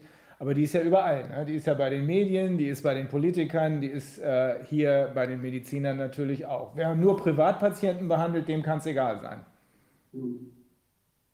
Also ich weiß nicht, was äh, daran schlimm sein soll, wenn man darüber berichtet, dass äh, in seiner Praxis keine Corona-Aktivität ja.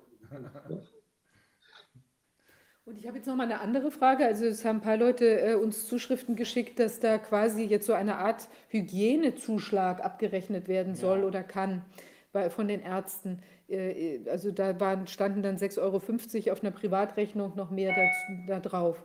Ist Ihnen das auch ja. bekannt? Also worauf richtet sich das? Ist das für jeden Patienten oder nur die Corona-Positiven?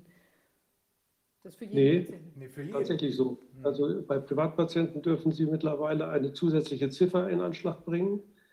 Äh, und zwar ist das der Corona-Zuschlag, der äh, auf Hygienerichtlinien zurückgeführt wird oder der ähm, eine Kompensation dafür sein wird, dass die Ärzte sich ähm, besonders vorsehen müssen, dass sie sich verkleiden müssen, dass sie Maske tragen müssen, dass sie überall mit Sterilium hinterherwaschen. Also sie können ja auch weniger Patienten durch die Praxen schleusen sozusagen im Moment, weil wegen der Abstandswahrung, sie müssen größere Sprechzimmer haben und all sowas. Ja.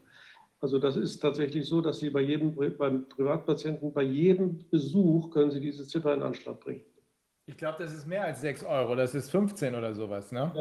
Ja, genau. Mhm. Das ist ja schon nicht unerheblich. Nee, also das heißt, Sie haben ja, sonst ist ja so eine Beratung bei einem Arzt, ich weiß nicht, irgendwann so 25, 30 Euro, glaube ich, ein Gespräch oder als Grundrauschen für eine private Konsultation und dann hat man plötzlich 45. Ist das richtig? Das ist ja schon. Es gibt auch Praxen, die sich als Corona-Praxen zur Verfügung stehen, die kriegen auch richtig Geld, glaube ich. Ich weiß aber nichts Genaues darüber. Mhm. Müssen wir als Anwälte auch machen.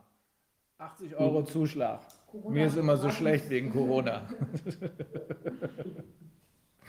oh Mann. Ja, das ist echt schon verrückt. Okay, also da haben wir es auch wieder mit diesen ja, Fehlanreizen. Also mit den Geldflüssen muss man gucken. Da wird tatsächlich so gearbeitet, dass die Ärzte da mitmachen auch. Ne?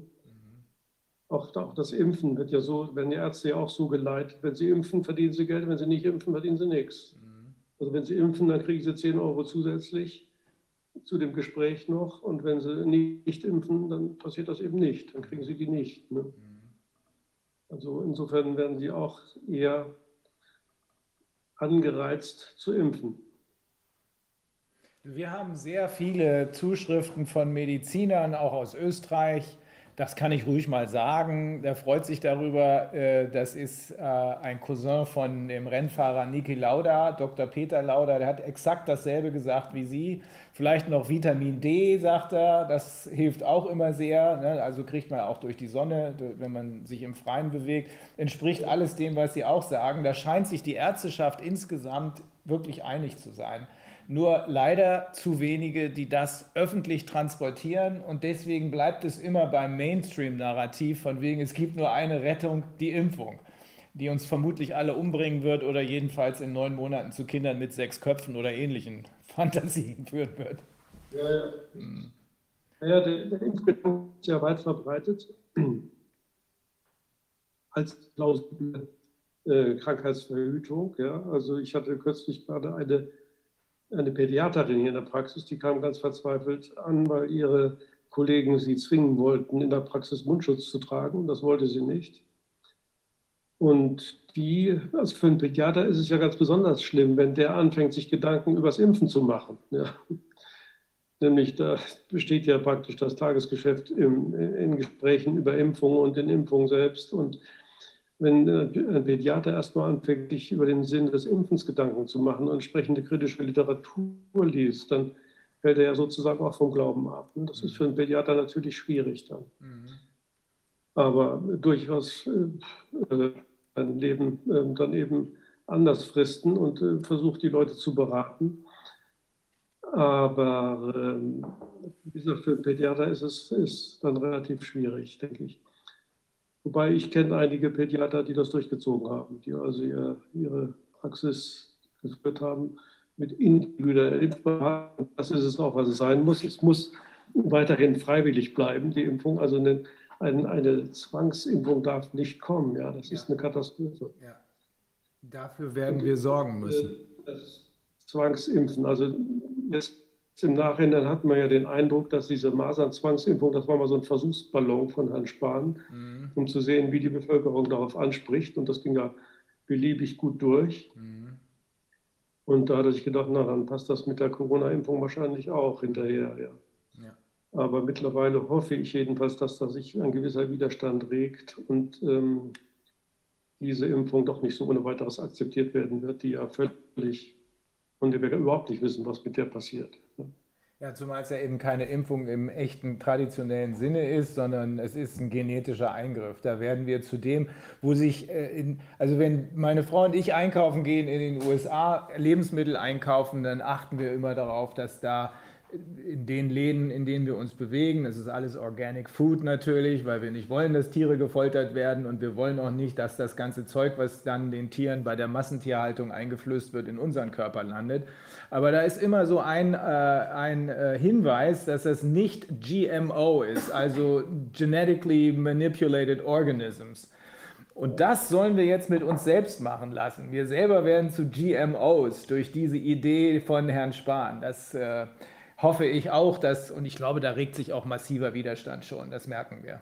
Ja, mhm. Ich hoffe das auch.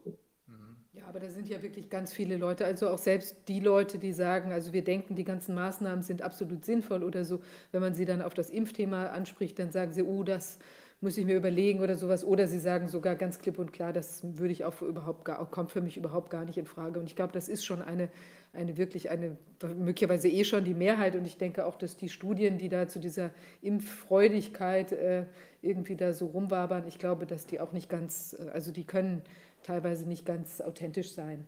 Also, nein, nein. Da haben wir ja auch schon Zuschriften bekommen von Leuten, die bei, bei Umfrageinstitutionen arbeiten und die dann auch sagen, das sind irgendwie, also viele Studien sind getrickst. Ja. Oder eben so, so, mani ja, mhm. genau, und, oder so manipul manipulativ aufgebaut mhm. oder so, so irgendwie, dass man dann dahin kommt und die Frage nur so beantworten kann. Weil die eigentliche Alternative, die man bräuchte als Antwort, gibt es gar nicht. Und dann wählt man halt die eine, wenn man irgendwie weitermachen möchte, und da kommen ganz schräge Ergebnisse daraus. Ja.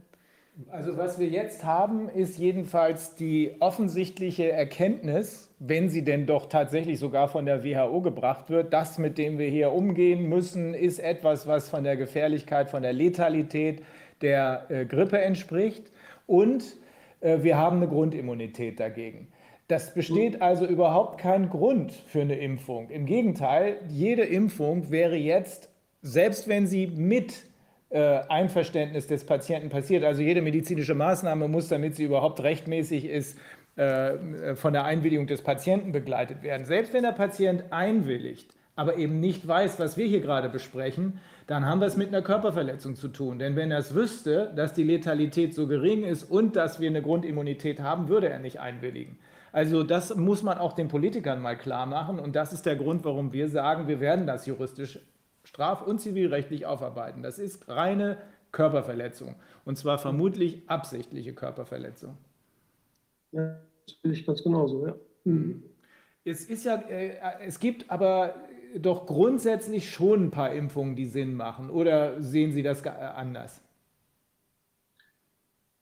Also ich habe mich mit dem Thema doch einigermaßen beschäftigt. Ähm, da gibt es ja diese Literatur von Herrn Buchwald, Impfen das Geschäft mit der Angst.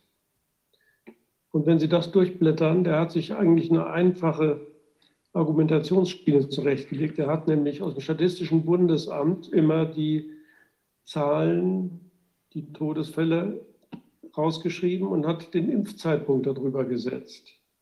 Und dann sehen Sie praktisch für jede Infektionskrankheit, dass die steil abgefallen ist, vorwiegend in der Nachkriegszeit, die ganzen Kinderkrankheiten, die Mortalität der Kinderkrankheiten ging steil bergab. Und in den 70er Jahren kam dann die Massenimpfung da drauf, als die Mortalität sowieso schon bei einem ganz geringen Prozentsatz war. Also die Letalität an Masern ist stark runtergegangen. Ähm, in den 50er Jahren hatte ich, die, ich habe die Kurve irgendwo, kann ich Ihnen zeigen sonst. Ähm, da hatten wir 200 Maserntote in den 50er Jahren. Und in den 70er Jahren, als dann die Impfung anfing, 20. Also um Faktor 10 ist das runtergegangen. Und dann ging das Impfen los. Und daraus nun äh, den Schluss ziehen zu wollen, dass die Impfung äh, Masern äh, ausgerottet haben, äh, ist schwer. Also zumindest die Erkrankung an Masern ist zurückgegangen, aber die Mortalität äh, war vorher schon weg.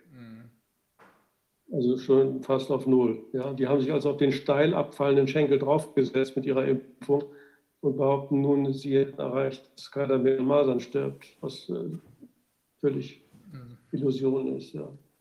Also wir hatten, als wir hier ähm, Robert Kennedy befragt haben, der ja ein erklärter Impfgegner ist, auch von ihm allerdings die Aussage, er sei nicht gegen jede Impfung, aber gegen die meisten. Es ein paar gäbe es, da würde es wohl Sinn machen. Allerdings hat er auch zwei Kinder, zwei von seinen sechs Kindern haben, glaube ich, auch Impfschäden, äh, sodass er da schon einen sehr rigorosen, ähm, eine rigorose Meinung vertritt, nämlich grundsätzlich dagegen aber es gibt wohl Ausnahmen, wo es gibt wohl. Ja, also, wie gesagt, ich habe nach, nach der Lektüre von Buchwald habe ich überhaupt keinen Sinn mehr gesehen in irgendeiner mhm. Info. Mhm.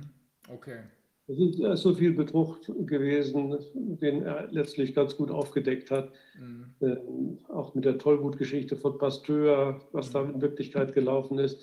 Da macht man nicht mehr dran glauben. Und ähm, ich habe aus diesem Grund meine Kinder alle überhaupt nicht geimpft. Mhm. Ja, und die sind äh, bei jeder Krankheit groß geworden. Also die hatten eine sehr unbeschwerte mhm. Jugend, mhm. haben sozusagen nie einen Arzt gesehen außer mir. Und ähm, das erlebe ich bei mehreren anderen Familien auch, die ihre Kinder nicht geimpft haben. Also es ist eindeutig, auch wenn ich da noch äh, keine große Stichprobe habe, aber doch eine, eine gewisse Stichprobe, dass ungeimpfte Kinder wesentlich gesünder sind als geimpfte Kinder. Tatsächlich. Ja. Mhm. Also den Eindruck habe ich ganz stark und ähm, der ist sicherlich auch so und es gibt halt keine Studien dazu. Ne? Also kein, die, die, traditionellen, die, traditionellen, Impfungen, also zum Beispiel diese... Mit geimpften Kindern vergleicht über viele Jahre. Ja. Ähm, wir hatten doch hier sehr viele Italiener, die wir angehört haben im Zusammenhang mit äh, der Katastrophe in Italien, die sich aber bei genauerer Betrachtung reduziert auf die Katastrophe in Bergamo und die wiederum ist erklärt worden damit, dass äh, da eben haufenweise Kranke, möglicherweise Grippe oder Erkältungskranke, die ohne Panik gar nicht in die Krankenhäuser gegangen wären, von den Krankenhäusern in die Altenheime transportiert wurden, dort auf angeblich immungeschwächte Patienten trafen ähm, und die aber gleichzeitig, und da könnte das eigentliche Problem äh, geblieben äh, herkommen, die gleichzeitig gegen Grippe geimpft worden waren. Und das muss das passt ja zu dem, was Sie sagen. Ähm, wenn Sie sagen, dass äh, nicht geimpfte Kinder wesentlich weniger krank werden oder gesünder sind, ähm, dann könnte das auch übrigens nach Einschätzung der Italiener, die wir gehört haben, einer der, einer der wesentlichen Gründe für die besondere Vulnerabilität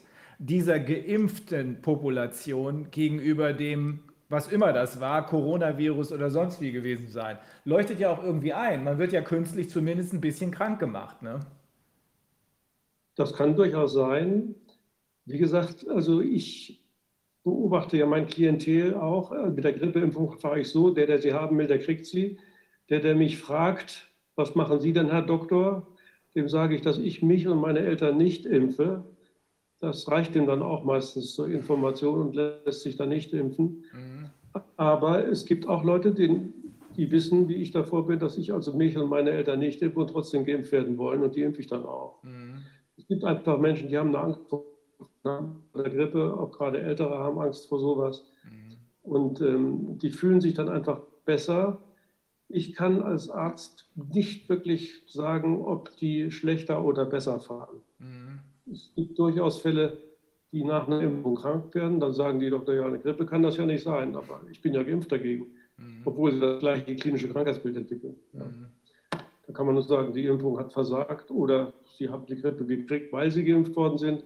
Aber das ist, wie gesagt, so also können Sie als Arzt eben kaum beurteilen, ob da wirklich ähm, die Grippe schädlich ist. Was da in Bergamo passiert ist, ob die Grippeimpfung da einen großen Anteil hat an der äh, Sterblichkeit in dieser Klientel, mag sein. Ich glaube immer noch, dass es die Therapie äh, gewesen ist, die dort auch relativ, also unkontrolliert und mit Immunsuppressiva durchgeführt worden ist. Also ich habe äh, Informationen aus dem italienischen Gesundheitsamt gekriegt damals. Da waren 30 Prozent Corticoide, 50 Prozent antivirale Substanzen, die auch immunsuppressiv sind und 80 Prozent Antibiotika, das würde ich noch am ehesten durchgehen lassen als sinnvolle Maßnahme. Gut, wenn ein Patient eine bakterielle Superinfektion hat der Lunge, dann würde ich denen auch ein Antibiotikum geben. Mhm. Aber die anderen Ansätze, die immunsuppressiven Ansätze, sind alle kontraproduktiv. Im Grunde alles, was gegen Covid gemacht wird, ist kontraproduktiv. Auch die Situation in den Pflegeheimen war ja häufig so, dass da die Pflegekräfte geflohen sind, ja, aus Angst. Mhm. Oder sind positiv getestet worden, dann war gleich äh, alles in Quarantäne, da mussten die alle nach Hause. Mhm. Ein guter Freund von mir, der hat hier ein Pflegeheim äh, in Schleswig-Holstein, der musste seine Kinder einfliegen dafür, weil plötzlich akuter Pflegenotstand war. Und jeder, der ähm, seine Mutter pflegt, also ich sehe es ja auch äh, jeden Tag, bei meiner 98-jährigen Mutter, das ist so, wenn die nicht angehalten wird, äh, dass sie trinkt, dann würde die in drei Tagen würde die versterben. Mhm. Die trinken nicht genug. Und ähm, wenn dann Pflegekräfte und, und zum Trinken anreden, brauchen sie Personal. Ja? Sie müssen also ständig Leute haben, die sagen, trink noch einen Schluck, trink noch einen Schluck. Mhm. Und wenn das ausfällt, dann trocknen die ein und versterben dann halt im Pflegeheim. Das wird eine ganz besonders große Aufgabe sein, wenn wir äh, das Chaos, äh, wenn wir die Stampede gestoppt haben, genau hinzugucken, was ist hier an Kollateralschäden passiert. Wobei man ja eins schon feststellen muss, nach allem, was wir wissen, und das hatte der Stefan Kohn in seinem Papier ja geradezu perfekt rausgearbeitet. Der Mann ist ja Spezialist in der Risikoabwägung für die Bevölkerung. Er hat von Anfang an keinerlei Evidenz für eine besondere Gefährdung durch das Virus gesehen, dafür aber umso mehr durch äh, die Maßnahmen, sowohl gesundheitlicher als auch äh, wirtschaftlicher Art. Und das alles hat sich jetzt bestätigt, auch seine Befürchtung, das wird zu Klagen kommen. Das wird nicht nur durch uns zu Klagen kommen, sondern es wird natürlich, wenn die anderen äh, Anwälte in den USA hier und weltweit erstmal merken, äh, wie leicht das im Grunde genommen ist, nämlich die PCR-Testnummer, das wird natürlich zu massiven Klagen kommen. Also im Grunde kann man aber gar nicht mehr von Kollateralschäden sprechen, weil das sind ja gar keine Kollateralschäden. Es gibt ja ausschließlich Schäden durch die Maßnahmen und keine durch das Virus selbst. So stellt sich das zumindest für uns inzwischen dar. Also der, das sind alles Schäden durch Covid-19, indirekte Schäden durch Covid-19. Ja. ja. Und das ist auch der Grund, warum ich, als mir das langsam aber sicher. Mein Thema ist ja hauptsächlich die Therapie. Und als ich das sah mit dem Hydroxychloroquin, dann mit diesen 2,4 Gramm, ja. was übrigens jetzt nicht mehr zu finden ist. Ich habe mehrere Kollegen angeschrieben, sie hätten das gesucht, ob ich ihnen die Quellen dann nennen könnte. Ja. Habe ich da mal nachgeguckt und dann wird das immer aktualisiert, diese Guidelines äh, zur, äh, der WHO-Studien. Mhm. Und da finden sie mittlerweile diese Hochdosis nicht mehr. Mhm. Gott sei Dank habe ich mir das alles rauskopiert und habe das schwarz auf weiß. Ja. Ähm, ich weiß auch nicht, wie man da der Sache nachgehen könnte. Im Grunde bräuchte es da ja Kläger, nicht? Wenn man, also um das zu belegen, diese, diese Übertherapie, müsste man ja an die Krankenakten kommen eigentlich. Mhm. Ja, das ist ja auch eine Forderung von. Äh das ist ja nur eine Vermutung und äh, die zwar toxikologisch und, und äh, epidemiologisch und zeitlich gut äh, begründbar ist, aber es bleibt ja natürlich eine Vermutung. Ne?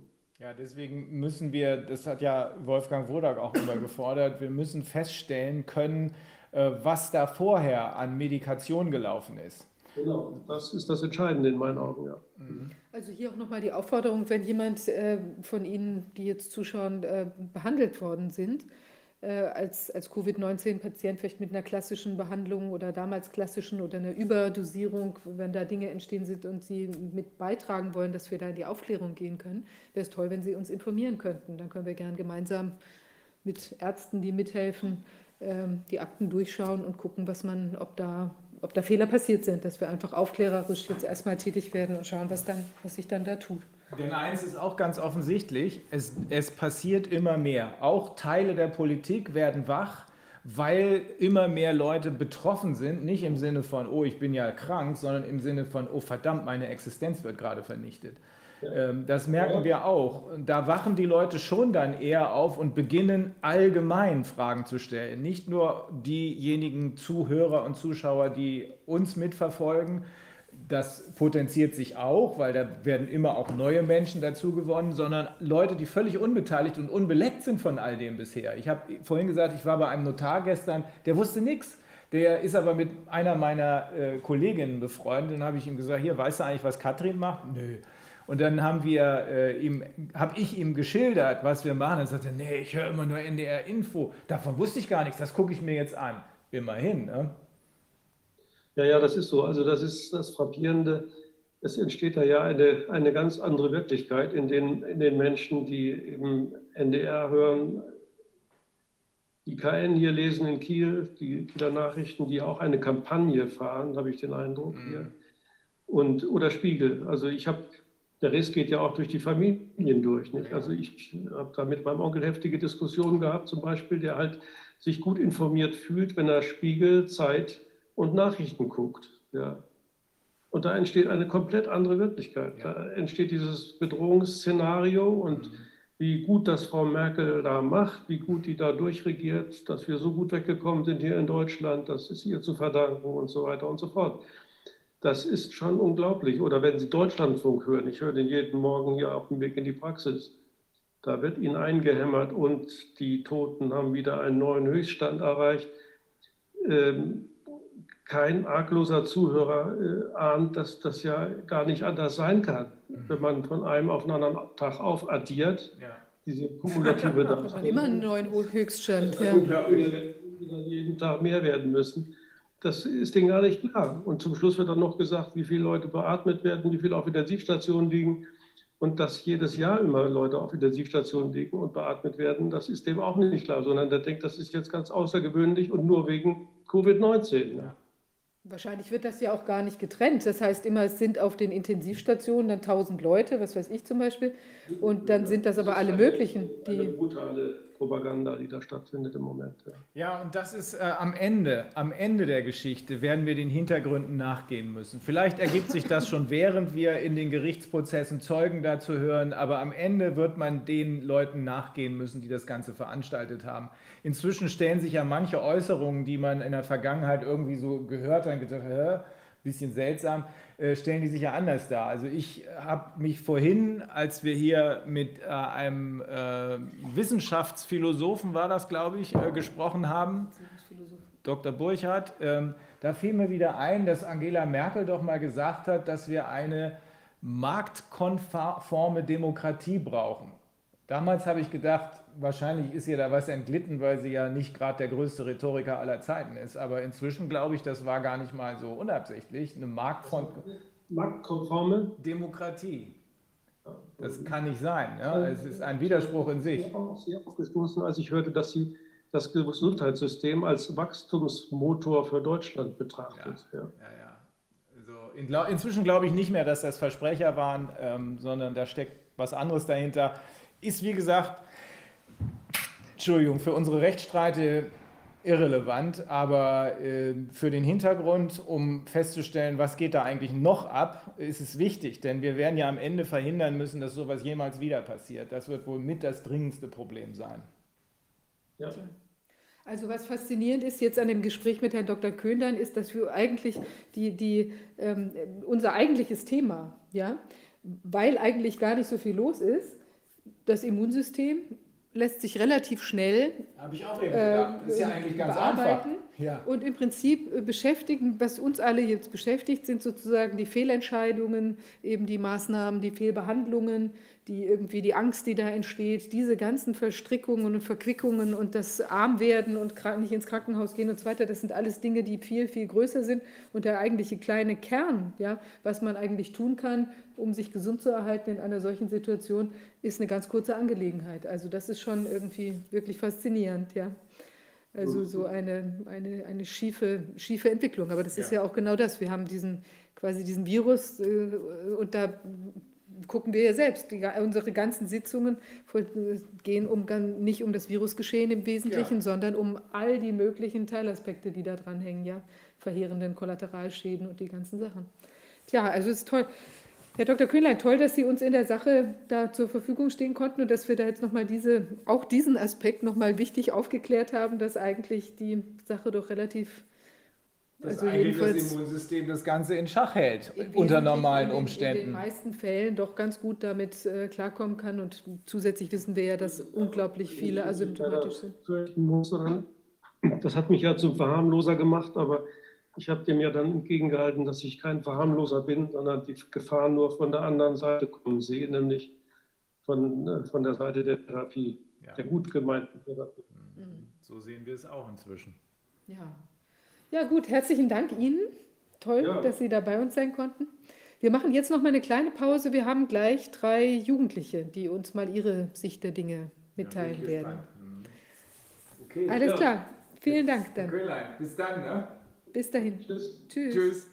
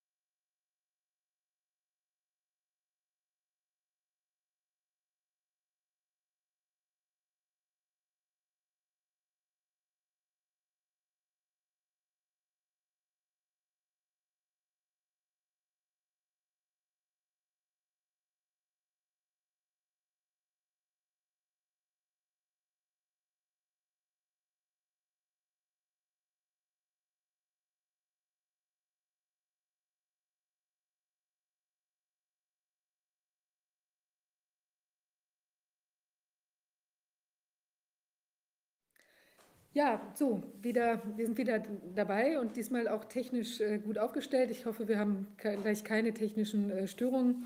Ähm, äh, wir beschäftigen uns ja jetzt nochmal oder gucken die Sache jetzt nochmal aus einem ganz anderen Blickwinkel an. Zum ersten Mal haben wir Leute dabei, die sind jünger als, wir hatten vorhin überlegt, als 30 Jahre, vielleicht sogar deutlich jünger. deutlich jünger, genau.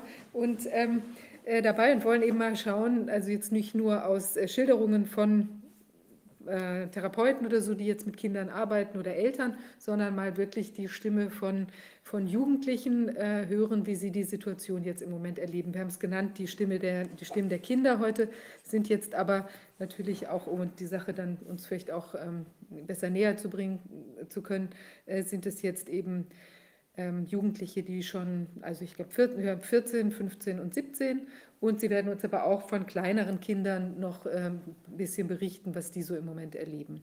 Ja, dann erstmal herzlich willkommen.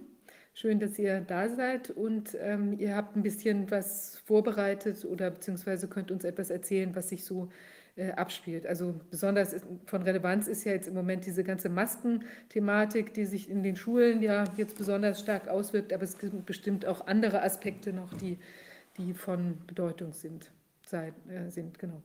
Fangen wir doch einfach mit ähm, Isabel an. Ja, also ich gehe äh, zurzeit in die 12. Klasse. Also ich habe dann dieses Jahr mein Abitur noch.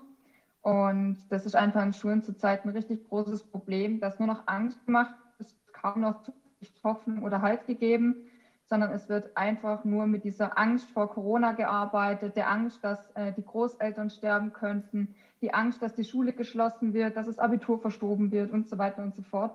Also es geht nicht nur um die Masken, es geht allgemein auch um die Schädigung des sozialen Miteinander an Schulen. Mhm. Ähm, Isabel, wir haben hier ja seit dem 10.07. in diesem Corona-Ausschuss gearbeitet mit vier Anwälten, weil wir damals, als wir angefangen haben, ich, äh, ich glaube, wir alle, für uns alle gilt das, ich schon früher, schon seit Mitte äh, April habe ich damals noch aus den USA äh, sozusagen mit Entsetzen gesehen, was hier abgeht und ähm, habe aber nicht gewusst, wie ich es einschätzen soll. Habe dann mit Medizinern gesprochen. Wir sind aufgrund unserer Arbeit hier jetzt zu dem Ergebnis gekommen, dass äh, hier keine äh, Corona-Pandemie vorliegt, sondern eine PCR-Test-Pandemie, dass hier einige Leute aus der Pharma- und äh, Tech-Industrie und wahrscheinlich auch Finanziers sich die Taschen vollstopfen und dafür uns in Panik versetzen müssen. Das ist äh, von uns so am Anfang nicht erkannt worden. Also ich glaube, keiner von uns hat das für möglich gehalten, dass wir nach Anhörung so vieler Mediziner und Wissenschaftler und Wirtschaft, Wirtschaftsprofessoren und so weiter zu diesem Ergebnis kommen. Aber das Ergebnis ist, und es wird bestätigt durch die Weltgesundheitsorganisation, die sich wohl dem herausragend guten Wissenschaftler Professor Ioannidis nicht mehr entziehen, kon entziehen konnte, die, die, was immer hier unterwegs ist, ob das Corona, Erkältung oder Grippe ist, es ist jedenfalls nicht gefährlicher als eine normale Grippe mit einer Letalität, also einer Sterbequote von 0,14 Prozent. Deswegen sind wir jetzt immer mehr unterwegs und gucken uns an, was passiert denn durch die Maßnahmen. Und äh, da hatten wir bisher mit Kindern und Jugendlichen nicht gesprochen, sondern nur über die. Und deswegen ist es für uns so wichtig, von euch mal euren persönlichen Eindruck zu kriegen. Ähm, aber was du da gerade sagst, ist ja, es beschränkt sich alles darauf, auf Panik und Angstmache. Ne? Über, wird, denn in den, wird denn bei euch in der Schule gar nicht über andere andere Meinungen oder so gesprochen oder wird das, wird das, wird das vielleicht sogar verteufelt, wie das in den Mainstreams passiert? Also prinzipiell ist es so, wer sich nicht beim ersten, beim zweiten informiert, ist prinzipiell ein Verschwörungstheoretiker. Ähm, unter anderem auch dieser Corona-Ausschuss wird da ganz gerne in die Ecke der Verschwörungstheoretiker geschoben. Mhm. Ähm, vor allem Lehrer versuchen so ein bisschen Diskussionen zu blocken. Also jegliche Art der sachlichen Diskussion wird prinzipiell gemieden wenn diskutiert wird, ausschließlich auf der emotionalen Ebene, also unter dem Motto, kennst du jemanden, der schon mal Corona hatte oder der daran gestorben ist? Ähm, also so ein richtiger Diskurs mit Fakten und so weiter sucht man eigentlich vergeblich. Und sollte man wirklich mal jemanden haben, der diskutieren möchte, kommt er irgendwann an einen Punkt, wo seine Phrasen am Ende sind und dann wird einfach das Gespräch beendet unter dem Motto, wir werden sehen, wer recht hat, du bist nur ein kleiner Schüler. Also und, und ja. Sind das Gespräche, die sich dann abspielen im Verhältnis zwischen zu den Lehrern oder auch der Schüler untereinander? Also untereinander wird so gut wie gar nicht diskutiert. Ich habe mal versucht, über meinen WhatsApp-Status eine Diskussion anzuregen. Da wurde ich dann von einem Mitschüler nur angeschrien mit den Worten, Leute wie du gehören eingesperrt. Ich sagte, wie es ist. Also untereinander die Diskussion kann man vergessen. Also ist es offenbar abhängig davon, aus was für einem, in was für einem Elternhaus man sich bewegt, oder? Also wenn ihr jetzt Eltern hättet, die selber auf dem Paniktrip wären, dann wäre es äh, wahrscheinlich eher schwierig für euch, die andere Seite überhaupt zu sehen, oder? Natürlich, sonst wären wir niemals auf andere Quellen gestoßen, ja. als jeden Abend die Tagesschau zu schauen. Ja. Also es ist schon davon abhängig, ob man unabhängig von den Eltern, ob man vielleicht auch Großeltern hat, die kritisch denken, Tante, Onkel, irgendjemand im sozialen Umfeld, der einem wichtig ist. Ansonsten hat man da eigentlich kaum eine Chance, da wirklich sich unabhängig mit zu beschäftigen. Ähm, ich will mal kurz Anni ansprechen. Anni, du bist ein paar Tage jünger, du bist 14 oder so, ne? Ja, 14. Und wie nimmst du das genauso wahr wie Isabel oder äh, gibt es da in der Altersgruppe vielleicht äh, eher Möglichkeiten, sich auch über andere Sichtweisen zu unterhalten? Also bei uns ist das Ganze halt so, in der Schule wird natürlich auch mal diskutiert. Ich musste letztens mal eine Präsentation halten und da haben wir dann auch die ganze Stunde drüber diskutiert. Und es war eigentlich auch ganz gut. Und also bei uns ist es halt eigentlich anders als bei Isabel. Und ich habe in meinem WhatsApp-Status auch mal was Kritisches. Und da gibt es dann auch Diskussionen. Allerdings ist es dann nicht so auf emotionaler Ebene, sondern halt eher, ja, du bist ja eh Verschwörungstheoretiker, du hast eh kein Recht, so in die Richtung geht es dann. Darf man denn, also, aber dann gibt es Diskussionen in der Sache. Also darf man darüber reden, dass, dass äh, äh, zum Beispiel es Mediziner wie Professor Bhakti oder Professor Mölling oder den Amerikaner Ioannidis oder Levitt oder ganz, ganz viele, das ist, oder Köhnlein hier in, in Deutschland, den wir gerade gehört haben, oder Wodak, darf man, darf man denn überhaupt die Meinungen von denen ins Spiel bringen oder darf man sich immer nur über die Gefährlichkeit des Virus unterhalten? Also versucht dann halt eben auch mit den, also als Quellen eben mit den Ärzten und sowas, mit den Meinungen zu argumentieren. Aber dann meinen die halt auch immer, ja, WHO und sowas, die haben ja doch immer recht und alles andere ist ja nur eine Lüge. Mhm. Und das kann man dann eigentlich nicht wirklich mit einbringen. Bloß die WHO hat jetzt gerade gesagt, dasselbe wie Ioannidis, die Gefährlichkeit des Virus liegt bei 0,14 Prozent, heißt bei etwa der einer Grippe. Äh, und ich habe hier wahrgenommen, äh, meine Frau ist auch Lehrerin, äh, die hat mir ähnliches Zeug erzählt, aber ich habe hier wahrgenommen, dass ähm, äh, noch nicht mal diese simple und eigentlich doch beruhigende Botschaft, von wegen ist alles nicht so schlimm, die, es liegt bei der Gefährlichkeit einer Grippe, in den Mainstream-Medien gar nicht auftaucht. Ist das bei euch in der Diskussion? Was soll ich jetzt sagen? Also, die glauben halt auch eher noch, dass Corona gefährlich ist. Mhm. Wenn ich dann eben zeige oder sage, dass die Zahlen ja eigentlich beruhigend sind und auch nicht gefährlich sind, dann kommen sie halt damit, ja, das kann man jetzt so oder so betrachten, aber wir halten es halt eben für gefährlich und was die WHO dann sagt mit der Gefährlichkeit 0,14 Prozent, dann bringt es eigentlich relativ wenig. Die wollen, die wollen geradezu, dass es gefährlich ist, damit, äh, damit sie aus ihrem, ja, aus ihrer äh, Reaktionszeit äh, von wegen Gefahr, Gefahr, Gefahr nur nicht raus müssen. Also das ist auch mein Eindruck, dass ich, den, den ich bei vielen Leuten habe, die fühlen sich wohler, wenn sie bloß noch reagieren müssen, als wenn sie nachdenken und, und äh, Fragen stellen müssen. Aber es ist bei euch äh, unter Jugendlichen und Kindern dann auch nicht viel anders, oder? Nicht wirklich. Mhm. Also bei mir jedenfalls nicht. Mhm. Und seid ihr jetzt jeweils in euren Schulen oder in den Klassen, seid ihr dann im Prinzip die Einzigen, die das so sehen? Oder gibt es noch andere in eurer Klasse, die das, die entsprechend mit euch da die Stange halten oder wie will man sagen? Ähm, ja, ich fange jetzt auch einfach mal wieder an. Also bei mir ist es so, ich habe noch einen Kollegen, der glaubt da auch nicht dran. Und also es wird auch immer über uns gelästert, sobald er da ist, halt nur noch über mich und er hilft mir auch, jetzt auch dann schon auch noch mit. Und ich habe da eben noch zwei andere in der Klasse jetzt auch überzeugen können. Aber ansonsten ist eigentlich die ganze Klasse gegen mich. Das ist ein Ding. Und das sind wie viele, wie viele, wie viele Jugendliche? Wie viele Bei uns 22. Junge, Junge. Das ist ganz schön viel. Das ist echt viel. Ähm, und wie ist es bei dir, Noel? Also es ist ähm, bei mir an der Schule sehr schwierig. Ähm, wir sind zu dritt auf unserer Schule, die nicht davon das so halten wie jetzt andere, die Angst haben. Und wir sind über 800 Schüler auf der Schule und in meiner Altersgruppe gibt es eigentlich gar keine, die davon nichts halten. Also alle sozusagen auf Linie. Ja. Mhm. Ähm, und wie ist es mit den Masken? Müsst ihr welche tragen oder äh, ist es bei euch freiwillig? Also wir müssen es äh, komplett von morgens, also die ganze Schulzeit über ähm, anhaben.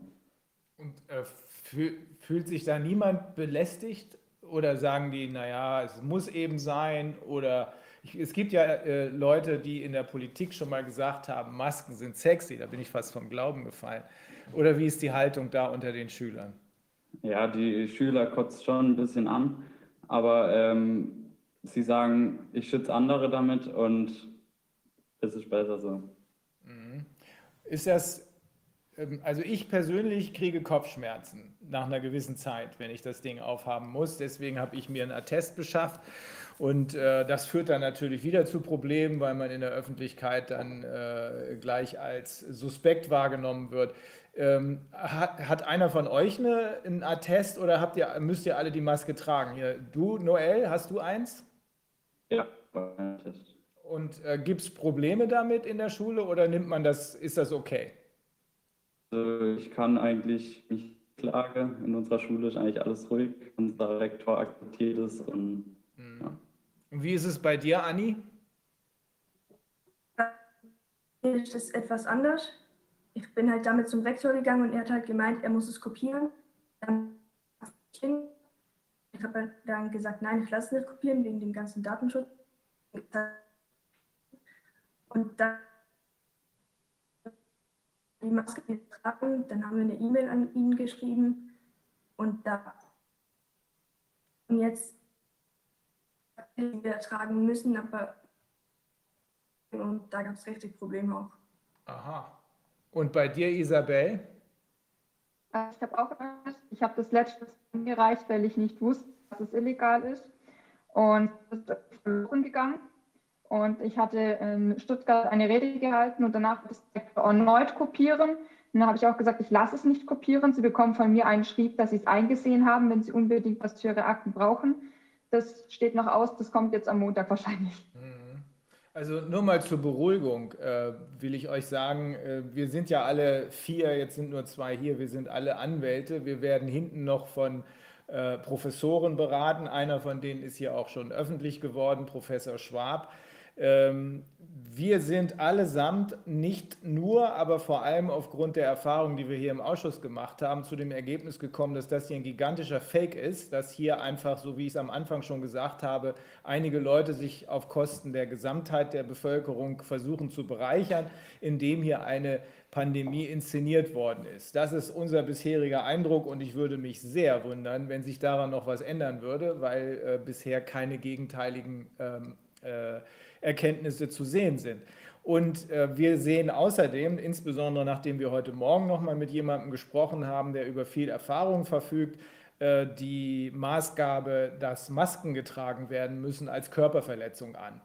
Ähm, wir sind uns darüber im Klaren, dass das eine Diskussion ist, die erst noch in Gang gebracht werden muss aber ähm, wir hoffen ja darauf, dass das jetzt in Kürze passiert, weil immer mehr Leute dadurch betroffen sind. Vielleicht nicht dadurch, dass sie äh, Angst haben, ich werde jetzt krank oder ich werde nicht krank, aber dadurch betroffen sind, dass sie ihre Existenzen verlieren. Also Unternehmer, die äh, insbesondere in der Hotellerie und im Gaststättengewerbe sind, die fragen sich jetzt langsam schon, was soll, wie lange soll das noch weitergehen und überleben wir das eigentlich?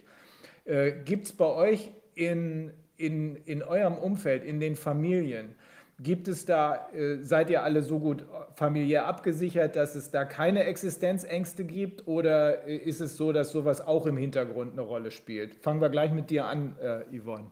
Äh, Entschuldigung, Isabel. Also bei uns stehen da im Moment noch keine Ängste da. Das ist schon mal gut. Und bei dir, äh, Noel? Bei uns auch nicht. Und bei dir auch nicht, Anni? Ja. Aber kriegt ihr das mit von Schulkameraden? Nein, sie hat noch gar nicht geantwortet. Ach so. Nee, bei uns auch nicht. Okay. Und kriegt ihr es mit von Schulkameraden, dass die da betroffen sind? die Eltern?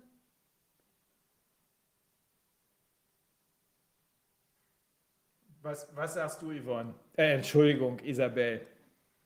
Ähm, also ich bekomme es halt äh, von ein paar mit, die zum Beispiel eine Gastronomie im Hintergrund haben. Ja. Ja, das ist halt schwierig, wenn man das dann hört und sie dann aber trotzdem sagen, die Maßnahmen sind richtig und gut. Tatsächlich? Na, das wird nicht mehr lange so bleiben. Ähm, und Noel? Also ich habe von keinem was gehört. Also ja. Also wenn, ich glaube, wenn man überwiegend als Beamter oder irgendwie im öffentlichen Dienst unterwegs ist, dann kann einem auch nicht allzu viel passieren. Aber Gastronomie ist eben so ein Bereich und Hotellerie ebenfalls. Ähm, und bei dir, Anni, auch nichts? Also ich habe jetzt auch nichts erfahren, das sagen halt alle, die Maßnahmen sind gut, aber irgendwie existiert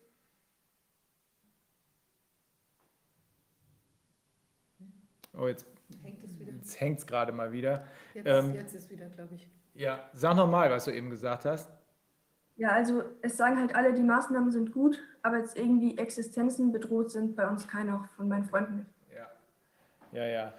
Und sag mal das Thema, dass so der, der Riss ja auch durch die Familien geht oder durch äh, Verwandte oder was auch immer, ähm, dass die, habt ihr da, erlebt ihr da viel, viel Ärger, so jetzt entweder in eurem Umfeld oder von anderen Kindern oder Jugendlichen, von denen ihr gehört habt, dass da viel Streit ist wegen der Thematik? Also bei uns ist es halt die Kernfamilie, die ist da relativ äh, sich einig in der Meinung. Sobald es aber in die weitere Verwandtschaft geht, sieht man da schon sehr starke Risse, vor allem was noch die Angst vor Corona angeht bezüglich der älteren Verwandtschaft.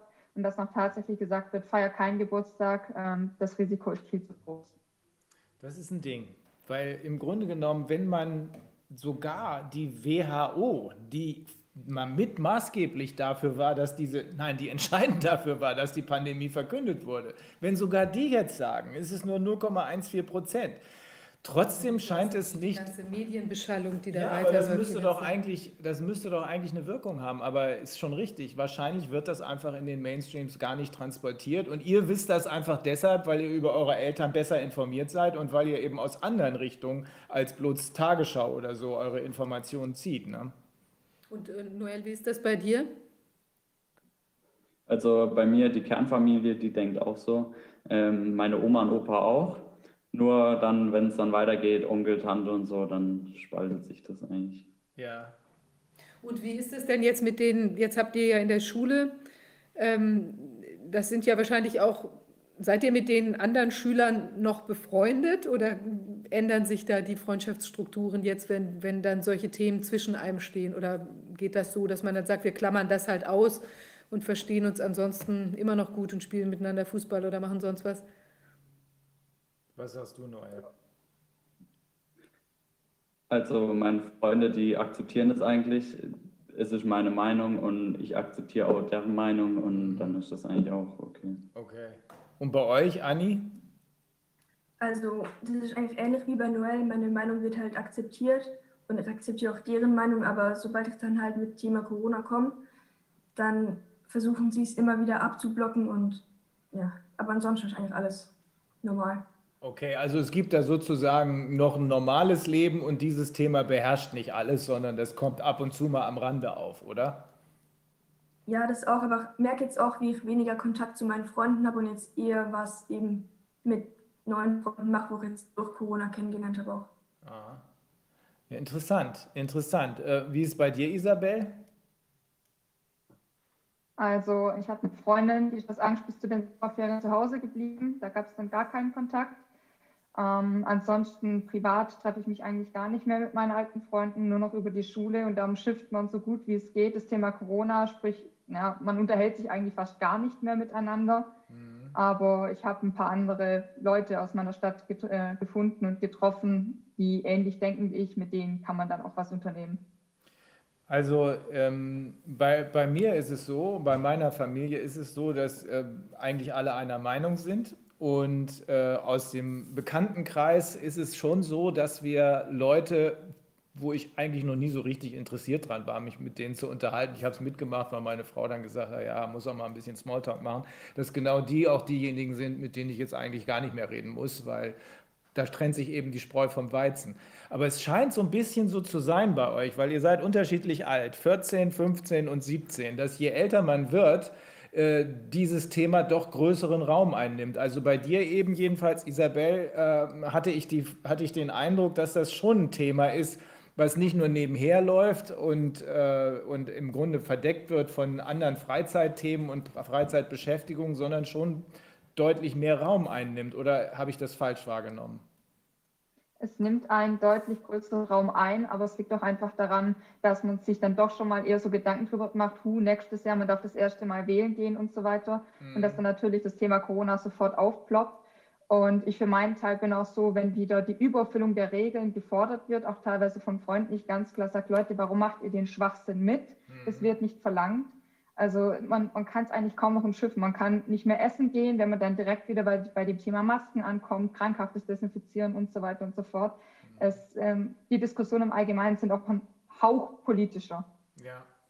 Und äh, Anni, du bist die Jüngste. Äh, ist das so, dass bei euch das Thema, also du hast es auf dem Schirm, weil, dein, weil das in deiner Familie besprochen wird, aber äh, in deinem Freundeskreis in der Schule und so, da nimmt das Thema eigentlich gar nicht so, so habe ich jedenfalls den Eindruck, gar nicht so einen großen Raum ein. Ne? Man unterhält sich ganz normal über seinen normalen Kram und da führt es dann nicht zur Auseinandersetzung. Oder habe ich das falsch verstanden? Also es führt schon auch mal zu einer Diskussion. Also es ist jetzt auch nicht die ganze Zeit im Raum, aber sobald mal das Thema angestreift wird oder falls, man, falls es mal zu dem Thema kommt, dann merkt man schon, dass auch Gesprächsbedarf da ist und dann wird auch schon viel diskutiert und geredet. Aber ansonsten nimmt es eigentlich auch eher weniger Platz ein. Mhm. Und bei dir, Noel? Also bei mir zum Beispiel in der Klasse, da nimmt das Thema eigentlich relativ gar keinen Platz ein. Also es wird so verdrängt von den anderen Schülern. Ja. Und ähm, die Lehrer manchmal, die kratzen das Thema manchmal so ein bisschen an, aber sonst. Und generell die Haltung aus der Lehrerschaft, gibt es da, äh, ihr habt ja nicht nur einen, sondern mehrere Lehrer. Äh, Gibt es da Leute, wo ihr sagen würdet, oh, das ist eine äh, richtige Heißdüse, der ist voll auf Kurs und andere, wo ihr denken würdet, oh, mit dem könnte man reden oder ist das nicht erkennbar? Sag du nochmal, Noel.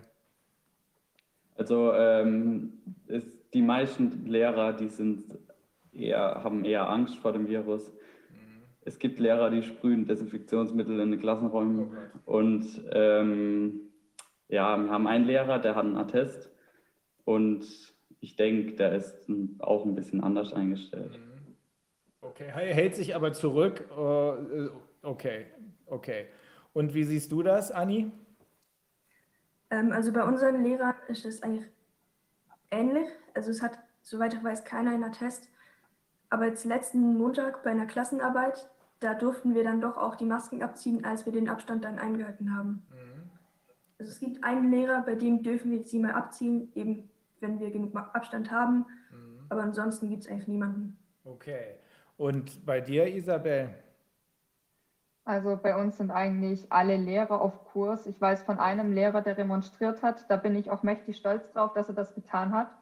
Ähm, ansonsten vielleicht noch zwei andere kritische Lehrer, aber der Rest ist voll auf Kurs. Wehe, man hat die Maske, also sofern man keinen Test hat, auch nur ein klein wenig unter der Nasenspitze oder wehe, man vergisst einmal, sich die Hände richtig zu desinfizieren, dann bekommt man wirklich den Pfiff des Jahrzehnts.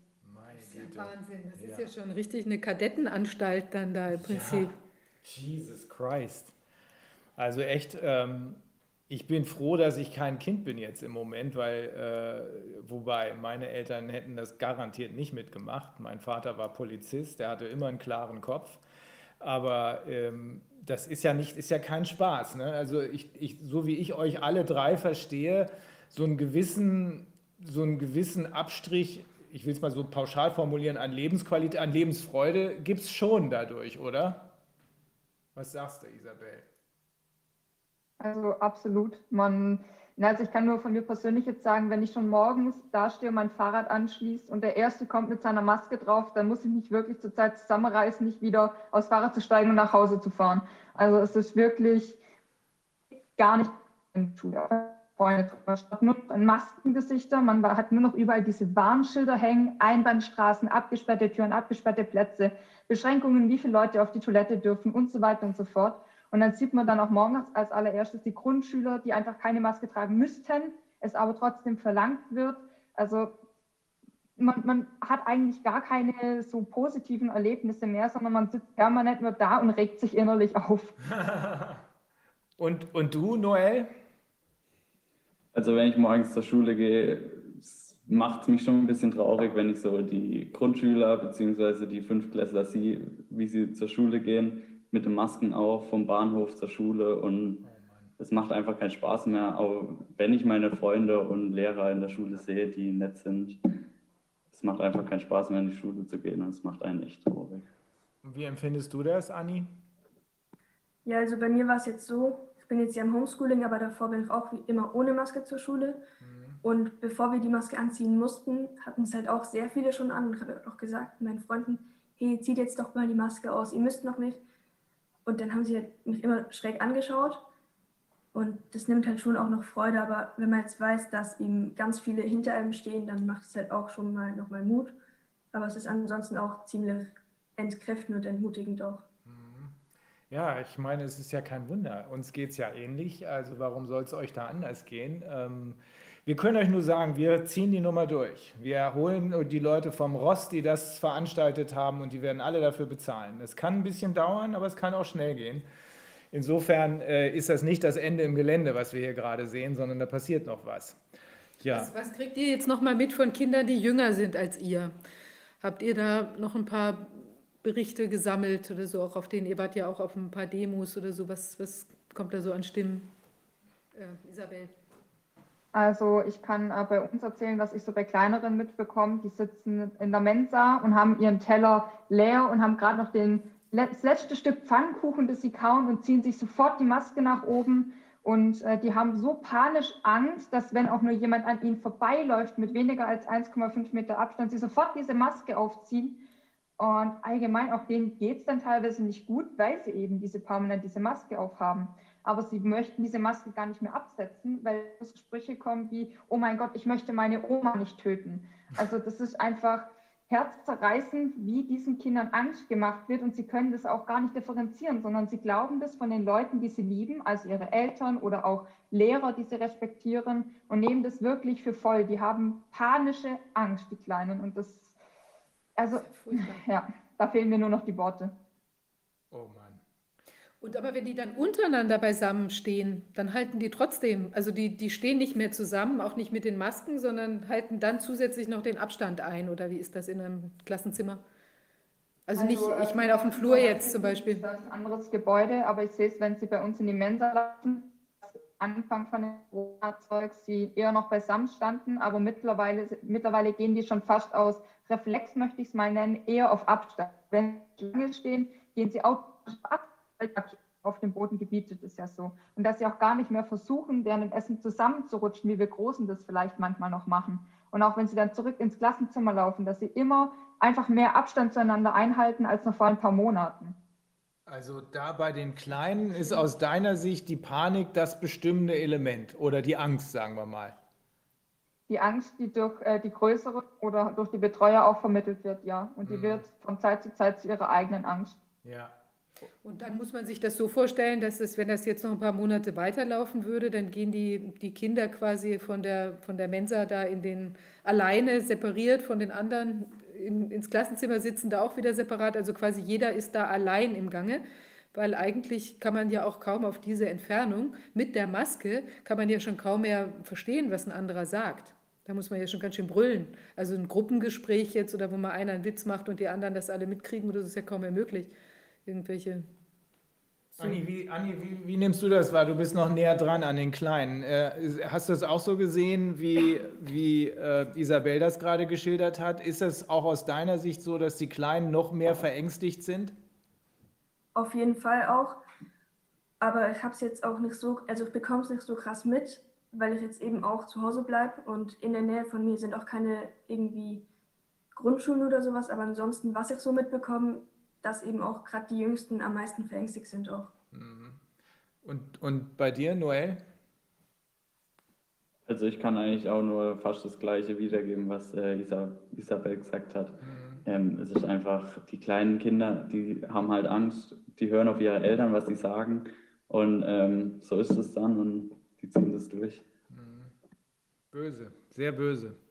Also es hat uns gewundert, ihr seid auch, ich glaube, ihr seid die Ausnahmen von der Regel, weil ich hab, äh, bin vor ein paar Tagen als in Göttingen, ich komme äh, nicht aus Göttingen, aber da arbeite ich, ich komme aus Bremen, aber in Göttingen war plötzlich wieder so ein Hotspot erklärt worden von irgendeinem der Wahnsinnigen und da mussten dann plötzlich in der Innenstadt, ich glaube, das gilt immer noch, also draußen im Freien äh, mussten alle Leute Masken tragen. Und ich habe mich echt gewundert, dass die ganzen Studenten, die ich aus meiner Zeit, als ich studiert habe, völlig anders wahrgenommen habe, wie so willenlose Roboter alles mitmachen und nicht widersprechen.